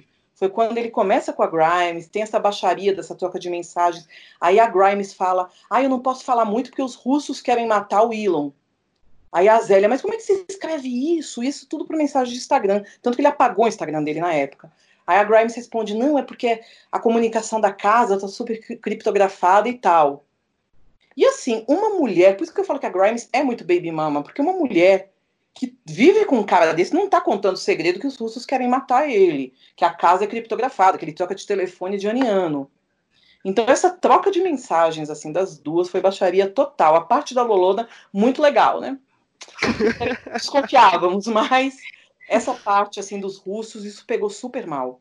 E 2018 foi quando ele fumou maconha lá no podcast maravilhoso do John Rogan. John Rogan, assim. Exato. Então Esse chegou. episódio desse podcast é fantástico, muito bom. Sim. Então, deixa eu ver. Acho que fofocona, fofocona. Aí, é, e agora o Johnny Depp querendo tirar dinheiro dele também, não vai conseguir nunca. Nunca, nunca. Baixaria, porque o Johnny É o Depp. casal Chernobyl, né? Sim, É eu acho igual, que o a pai do, igual o pai do Elon. Quanto mais você mexe, mais merda você encontra. Sim, Eu mano. acho, eu acho que a Agatha deve, deve ser uma pessoa como eu também. A gente pagava maior pau pro Johnny Depp, ator. Exato, Wynonna exato. Forever. E, e virou um embuste agressor com a Amber, que é uma embuste agressora também. É a primeira vez que a gente vê muito na cara como uma mulher também pode ser tóxica. E pra Sim. mim, como feminista, me dói pra caralho. Eu sei que pra Agatha também, mas é foda isso, sabe? A Amber é, a que nem é a Justine, eu tenho vontade de matar. Porque vocês fazem um desserviço pra nossa luta. Ah, é mas complicado. aquela eu, como, é- eu, como fã de Harry Potter, hoje em dia me encontro em uma sinuca de bico, né? Porque eu tava até lendo sobre isso, fugindo brevemente do assunto, né? O Johnny Nossa. Depp tá, tá no filme, tá em Animais Fantásticos, e aí a gente tem a J.K. todo dia sendo transfóbica no Twitter. Todo dia. E assim, é, todo dia. eu faço um exercício de quase nunca separar o artista da obra, porque eu acho que não é indivisível, né? Mas assim, eu tenho tatuagem de Harry Potter, eu, eu leio o livro uma vez por ano, assisto Harry Potter umas cinco vezes por semana, e aí como que a gente lida com esse tipo de coisa, né? Com, com separar o autor ou o artista de- dessas questões. E aí se, se transfere para tudo. Por exemplo, o Musk, se algum escândalo surgir, ou qualquer uma das outras pessoas que a gente falou aqui, sem tentar separar as coisas, né? Porque eu acho que todo mundo tem um lado bom e um lado ruim nesse sentido, mas eu acho que o lado ruim, a gente tem limites, né? Do quão, eh, do, de quanto de merda a pessoa pode fazer e até onde ela consegue Claro. chegar fazendo isso. Claro, e a última fofoquinha dele não é nem de mulher, mas é uma coisa que até minha mãe falou. Por favor, fala do short. Tem um tipo de operação no mercado que chama short não sei o quê. E ele tweetou mais uma vez, causando furor no mercado, e ele falou: alguém usa shorts, shorts, falando desse tipo de ações, desse tipo de operação.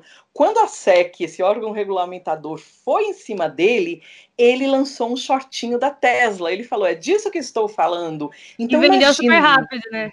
super rápido, a 69,42, né? Na verdade é brincadeira, com six- 69, né? E com 4,20. Vendeu super rápido, uma gracinha, queria muito, né? Então essa foi a última dele, assim, de causação no Twitter. É, ele é um Bom. cara que, assim, tem uma coisa ou outra de, de polêmica, mas ele nunca tá no centro, né? Assim, é um cara relativamente novo. Vamos ver daqui 40 anos se a gente ainda estiver fazendo Eu Mudei o Mundo, como que vai ser a parte 2, né? Não, sim, A gente real. vai ter aumentado. É, Quando cada ele dia estiver em passa, Marte, eu né, vejo- gente? Sim, quando Pois a gente tiver é, em Marte vai sair é. umas fofocas lá de Marte. A cada dia que, que passa, eu tenho certeza que é, a maioria das figuras públicas, elas possuem poderes absurdos, tipo, elas têm é, caráteres e índoles questionáveis, só que isso não é, em algumas não é exposto com tanta facilidade. Então, muitas delas, elas ficam ali naquela máscara dela mesmo sendo uma figura pública, só que a probabilidade de passando tempo e mais e mais artistas a gente descobrindo, né, quem eles são de verdade, as escrotices, ela é muito grande, porque a figura pública é nada mais do que uma pessoa normal que conseguiu notoriedade por alguma coisa. Ou seja, ela é reflexo da sociedade. Então, todos os problemas que a gente tem na sociedade normal, a gente vai acabar vendo em algumas figuras públicas. Caro leitor, esse pim-pim que você ouviu é uma informação confidencial que passei para a Agatha, tá? A foto da Lolona, inclusive causou no, no Muslin Twitter, eu tomei puxão de orelha de uma mina, porque um dia eu botei essa foto da Lolona lá, porque, gente, eu sou que nem aquele antigo site Te Dom Dado falava, tudo viado e puta, gente, eu só vivo nesse meio, falando nisso, brincando. Então eu botei, eu sou uma muçulmana muito diferente, muito moderna, né, minhas opções sexuais e tudo. Então, quando eu botei esse negócio da Lolona, veio uma, ah, mano, eu falei, pô, que tá com inveja? Eu tô morrendo de inveja dessa foto. Grimes, minha filha, queria ser eu pra parir o Baby O que é bonito a gente tem que mostrar, né? Não tem, não tem isso. Esse, esse podcast é. ó, A gente tá chegando com todas as informações. Se essa informação tá aí na internet, a gente tem que divulgar, não tem o que fazer. É nosso serviço aqui. Mas saindo um pouco desse ambiente de fofocas e, e tabloides, é, umas que também, como você falou no começo do podcast, né, Alice? Ele tá envolvido na política. Tem que estar, tá, porque ele faz um monte de coisa que precisa ser regulamentada e ele precisa conseguir apoio, óbvio, né, é, por essas questões. Então, entrando um pouco nessa área, destrinchar um pouquinho aí do que ele já fez dentro da política, como meio democrata, meio republicano, né, é. né, que ele se auto-intitula, é. é pra gente entender um pouco mais. Não, fora também as questões de, de apoio que ele dá para a campanha de vários políticos, que um ano ele, ele apoia um político, outro ano ele apoia um político que é totalmente contrário àquele anterior que ele estava apoiando. Então, ele mesmo é um cara político, né? Ele quer estar bem com todo mundo em todas é. as questões de relações políticas, justamente para facilitar é, o objetivo que ele quer alcançar com as empresas dele, né? Facilitar toda a questão de regularização, toda essa questão burocrática, né? É, como a Agatha falou, ele se diz meio democrata, meio republicano. Ele diz que ele está em algum lugar no meio socialmente liberal e no fiscalmente conservador, mas em 2018 ele afirma que não era conservador, até porque não tem como ele ser conservador. Depois é. que ele foi lá no episódio do Joe Rogan lá é, e queimou do verdinho com ele, né, conservador. acendendo. Exato. É, e ele disse que ele foi alertado pelo surgimento né, da inteligência artificial, é, que ele tem o apoio né, manifestado por uma renda básica universal. Então ele tem ali algumas ideologias de âmbito socialista, se a gente for parar para pensar. É, ele diz que apoia a democracia direta e que declarou que acha que esse será o tipo de governo em Marte. Ele se descreveu como um socialista, mas não do tipo que transfere recursos do mais produtivo para o menos produtivo. Porque ele diz que isso é uma maneira de fingir o bem, mas ao mesmo tempo causar danos. É, e que o verdadeiro socialismo para Elon Musk é a busca é, pelo bem maior de todos, né? É, ele patrocina, patrocina, todo mundo, né, para poder ter o lobby das empresas, principalmente para a SpaceX, que depende muito do governo, licitação e tal, né? É, esse mundo empresarial você tem que estar tá lambendo é. sempre quem está no poder, né? Senão, é, você não vai É o famoso lobby, né? Aqui no Brasil o lobby, o lobby descarado é proibido. Não que não aconteça, porque a gente tem a bancada evangélica, a gente tem a, a bancada da, da, agropecuária, a gente tem a bancada da bala, isso daí são lobbies é. óbvios, né? Mas ele deu uma entrevista para o The Washington Post e afirmou que ele era um doador significativo para os democratas, mas que ele também doa muito para os republicanos. Ele falou que isso é um requisito, as contribuições políticas são um requisito para ter voz no governo dos Estados Unidos. E aí, em 2012, a Sunlight Foundation, que é um grupo partidário que acompanha gastos do governo, acompanha doações e tudo mais, descobriu que desde 2002 a, a SpaceX gastou mais de 4 milhões em lobby junto ao Congresso dos Estados Unidos e mais de 800 mil dólares em contribuições políticas para democratas e republicanos. E ele fala que esse relatório conclui, né, que a campanha da SpaceX para obter apoio político foi sistemática e sofisticada, e que ao contrário da maioria das startups de tecnologia, a SpaceX mantém uma presença significativa de lobby em Washington quase desde o primeiro dia, e que o Musk sozinho uh, doou aproximadamente 750 mil dólares a várias campanhas desde 2002. Então é. ele está presente ali no Congresso. Eu acho que isso é assim, eu acho não, eu tenho certeza que é um fator que possibilita ele chegar onde ele chegou. O cara fazer viagens comerciais privadas para a NASA não é pouca coisa, né? Não foi sentando com, uhum. com com o governo e falando, então, tenho aqui um foguete, o que, que você acha de fazer uma viagem? Quer ver uma foto do meu foguete? Exato. Então, é preciso, se você quer estar dentro do ramo, se você quer ter esse tipo de, de contato, é, um outro lado precisa ser, ser fomentado também. Sim, não só o envolvimento né, que o Musk tem na política, mas também ele tem ações com âmbitos de filantropia. É, ele é presidente da Musk Foundation, que afirma que seu objetivo é fornecer sistemas de energia solar em áreas de desastre, além de outros objetivos. É, em 2010, a Musk Foundation colaborou com a Solar City, né, que é a empresa é, de produção né, de produtos para energia solar, para doar um sistema de energia solar ao Centro de Resposta a Furacões da South Bay Community Alliance em Colden, no Alabama. É, em junho de 2011, a Fundação Musk doou cerca de 250 mil para um projeto de energia solar em Soma, no Japão, uma cidade recentemente devastada por um tsunami. Uh, em julho de 2014, esse é um fato bacana, uh, William Terbo, que é o sobrinho neto do Tesla, ele estava criando o Tesla Science Center em Wardenclyffe, e ele pediu uma contribuição, assim, falou, mas você pode doar aqui 8 milhões de dólares para é, a construção? Tranquilo. O Musk concordou em doar um milhão para o projeto e, além disso, ele comprometeu-se a construir um Tesla Supercharger no estacionamento do museu. Então, ele ajudou de certa forma, né? Em 2015, ele doou 10 milhões ao Instituto Future of Life para executar um programa global de pesquisa de destinado a manter a inteligência artificial benéfica para a humanidade, que ele tem medo disso, né? Realmente, é. o, o medo do, do Elon é virar aquele filme O Robô, né? É. E em 2015, o Musk virou o administrador da X Prize Foundation e ele é signatário, se você ouviu o episódio do Bill Gates, e acho que teve mais um episódio que a gente falou isso, sobre o The Giving Pledge, que é aquele abaixo assinado, que tem um monte de milionário, bilionário, que concorda em doar 90% da fortuna quando eles morrerem para essa associação, para fins sem fins lucrativos, para ajudar na melhora do planeta. Então é muito bacana ele ser signatário, é uma iniciativa do Bill Gates, né, da, do Bill e Melinda Gates Foundation, e que abarcou uma série de gente, tem o Zuckerberg, tem, tem uma galera realmente, e é uma iniciativa bacana, principalmente dessas pessoas que buscam fazer o bem aí pro, pro planeta.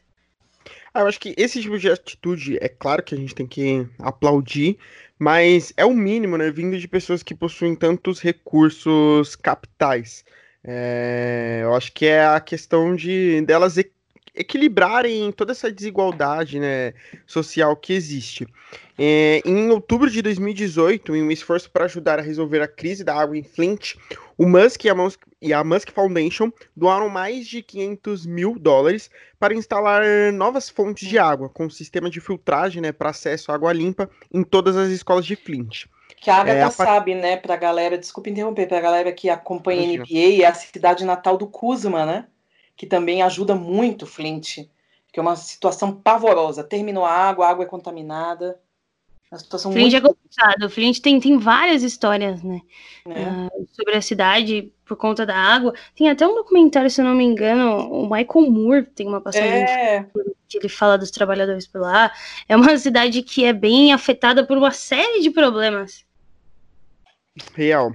E depois né, desse, de toda essa ação aí da, da Musk Foundation, a partir de 2019, aproximadamente 30 mil crianças é, em todas as 12 escolas da área têm água potável gratuita a partir dos sistemas de filtragem de água. Né? O Musk ele também foi um dos principais doadores da Aclu. E em outubro de 2019, uh, o Musk Aclu. doou. Aclu, amo. em outubro de 2000, tomei um susto agora, falei, meu Deus, o que eu falei errado? em outubro de 2019, Musk doou cerca de um milhão a Team Trees, uma iniciativa de plantio de árvores para plantar 20 milhões de árvores lideradas pela comunidade do YouTube. E em colaboração com a Arbor Day Foundation. Exato, ele por conta dessas, não só, lógico, da filantropia, mas também de tudo que ele já criou, ele já ganhou uma série de prêmios, e de novo, a gente tá falando de um cara que é, é novo, né? Que ainda vai fazer muita coisa, que ainda tem muito lugar para chegar. Hoje em dia ele, ele é membro do Conselho Nacional de Engenharia Aeronáutica e Engenharia Espacial dos Estados Unidos. Ele ganhou um prêmio uh, que chama, deixa eu achar certinho aqui, é um, é um prêmio francês que, e também americano que chama Gold Space Medal, que é, que é dado às principais pessoas que, que contribuem para a questão da, da inovação espacial. Que quem tinha ganhado, por exemplo, foi o Neil Armstrong, que foi o primeiro cara a pisar na Lua, né? Ele ganhou essa moeda, essa, essa medalha em 2010 por projetar o primeiro foguete desenvolvido para atingir a órbita em particular, né? Então, assim, ele tá recebendo um monte de prêmio, ele ainda vai receber, é um cara que a gente ainda vai ter muita coisa para falar. É, esse episódio ficou incrível já com o que a gente tem de material, né? E eu tô ansiosíssima para ver o que vai acontecer daqui para frente. Ele é um dos caras, é aqueles caras, né? Um dos bilionários mais pobres que existem, porque ele gasta tudo, investe é. tudo naquilo que ele acredita. E eu acho isso incrível. Eu acho que isso é uma Não, das. E mesmo ele sendo mais pobre, ontem, dia 13, é, ele se tornou o sétimo, é, a sétima pessoa mais rica do mundo, né? Com apenas 49 anos de idade. Então, imagina daqui a uns 20 aninhos quanto que vai estar avaliada a fortuna do Em Elon Musk. Marte. Quanto será Né? que vai valer a moeda em Marte? Né? Em 2024 já vai mandar gente pra lá, então tá perto. Ansiosa. Talvez em 2024 a gente já possa fazer um, um 2.0 é, desse episódio para falar de Marte.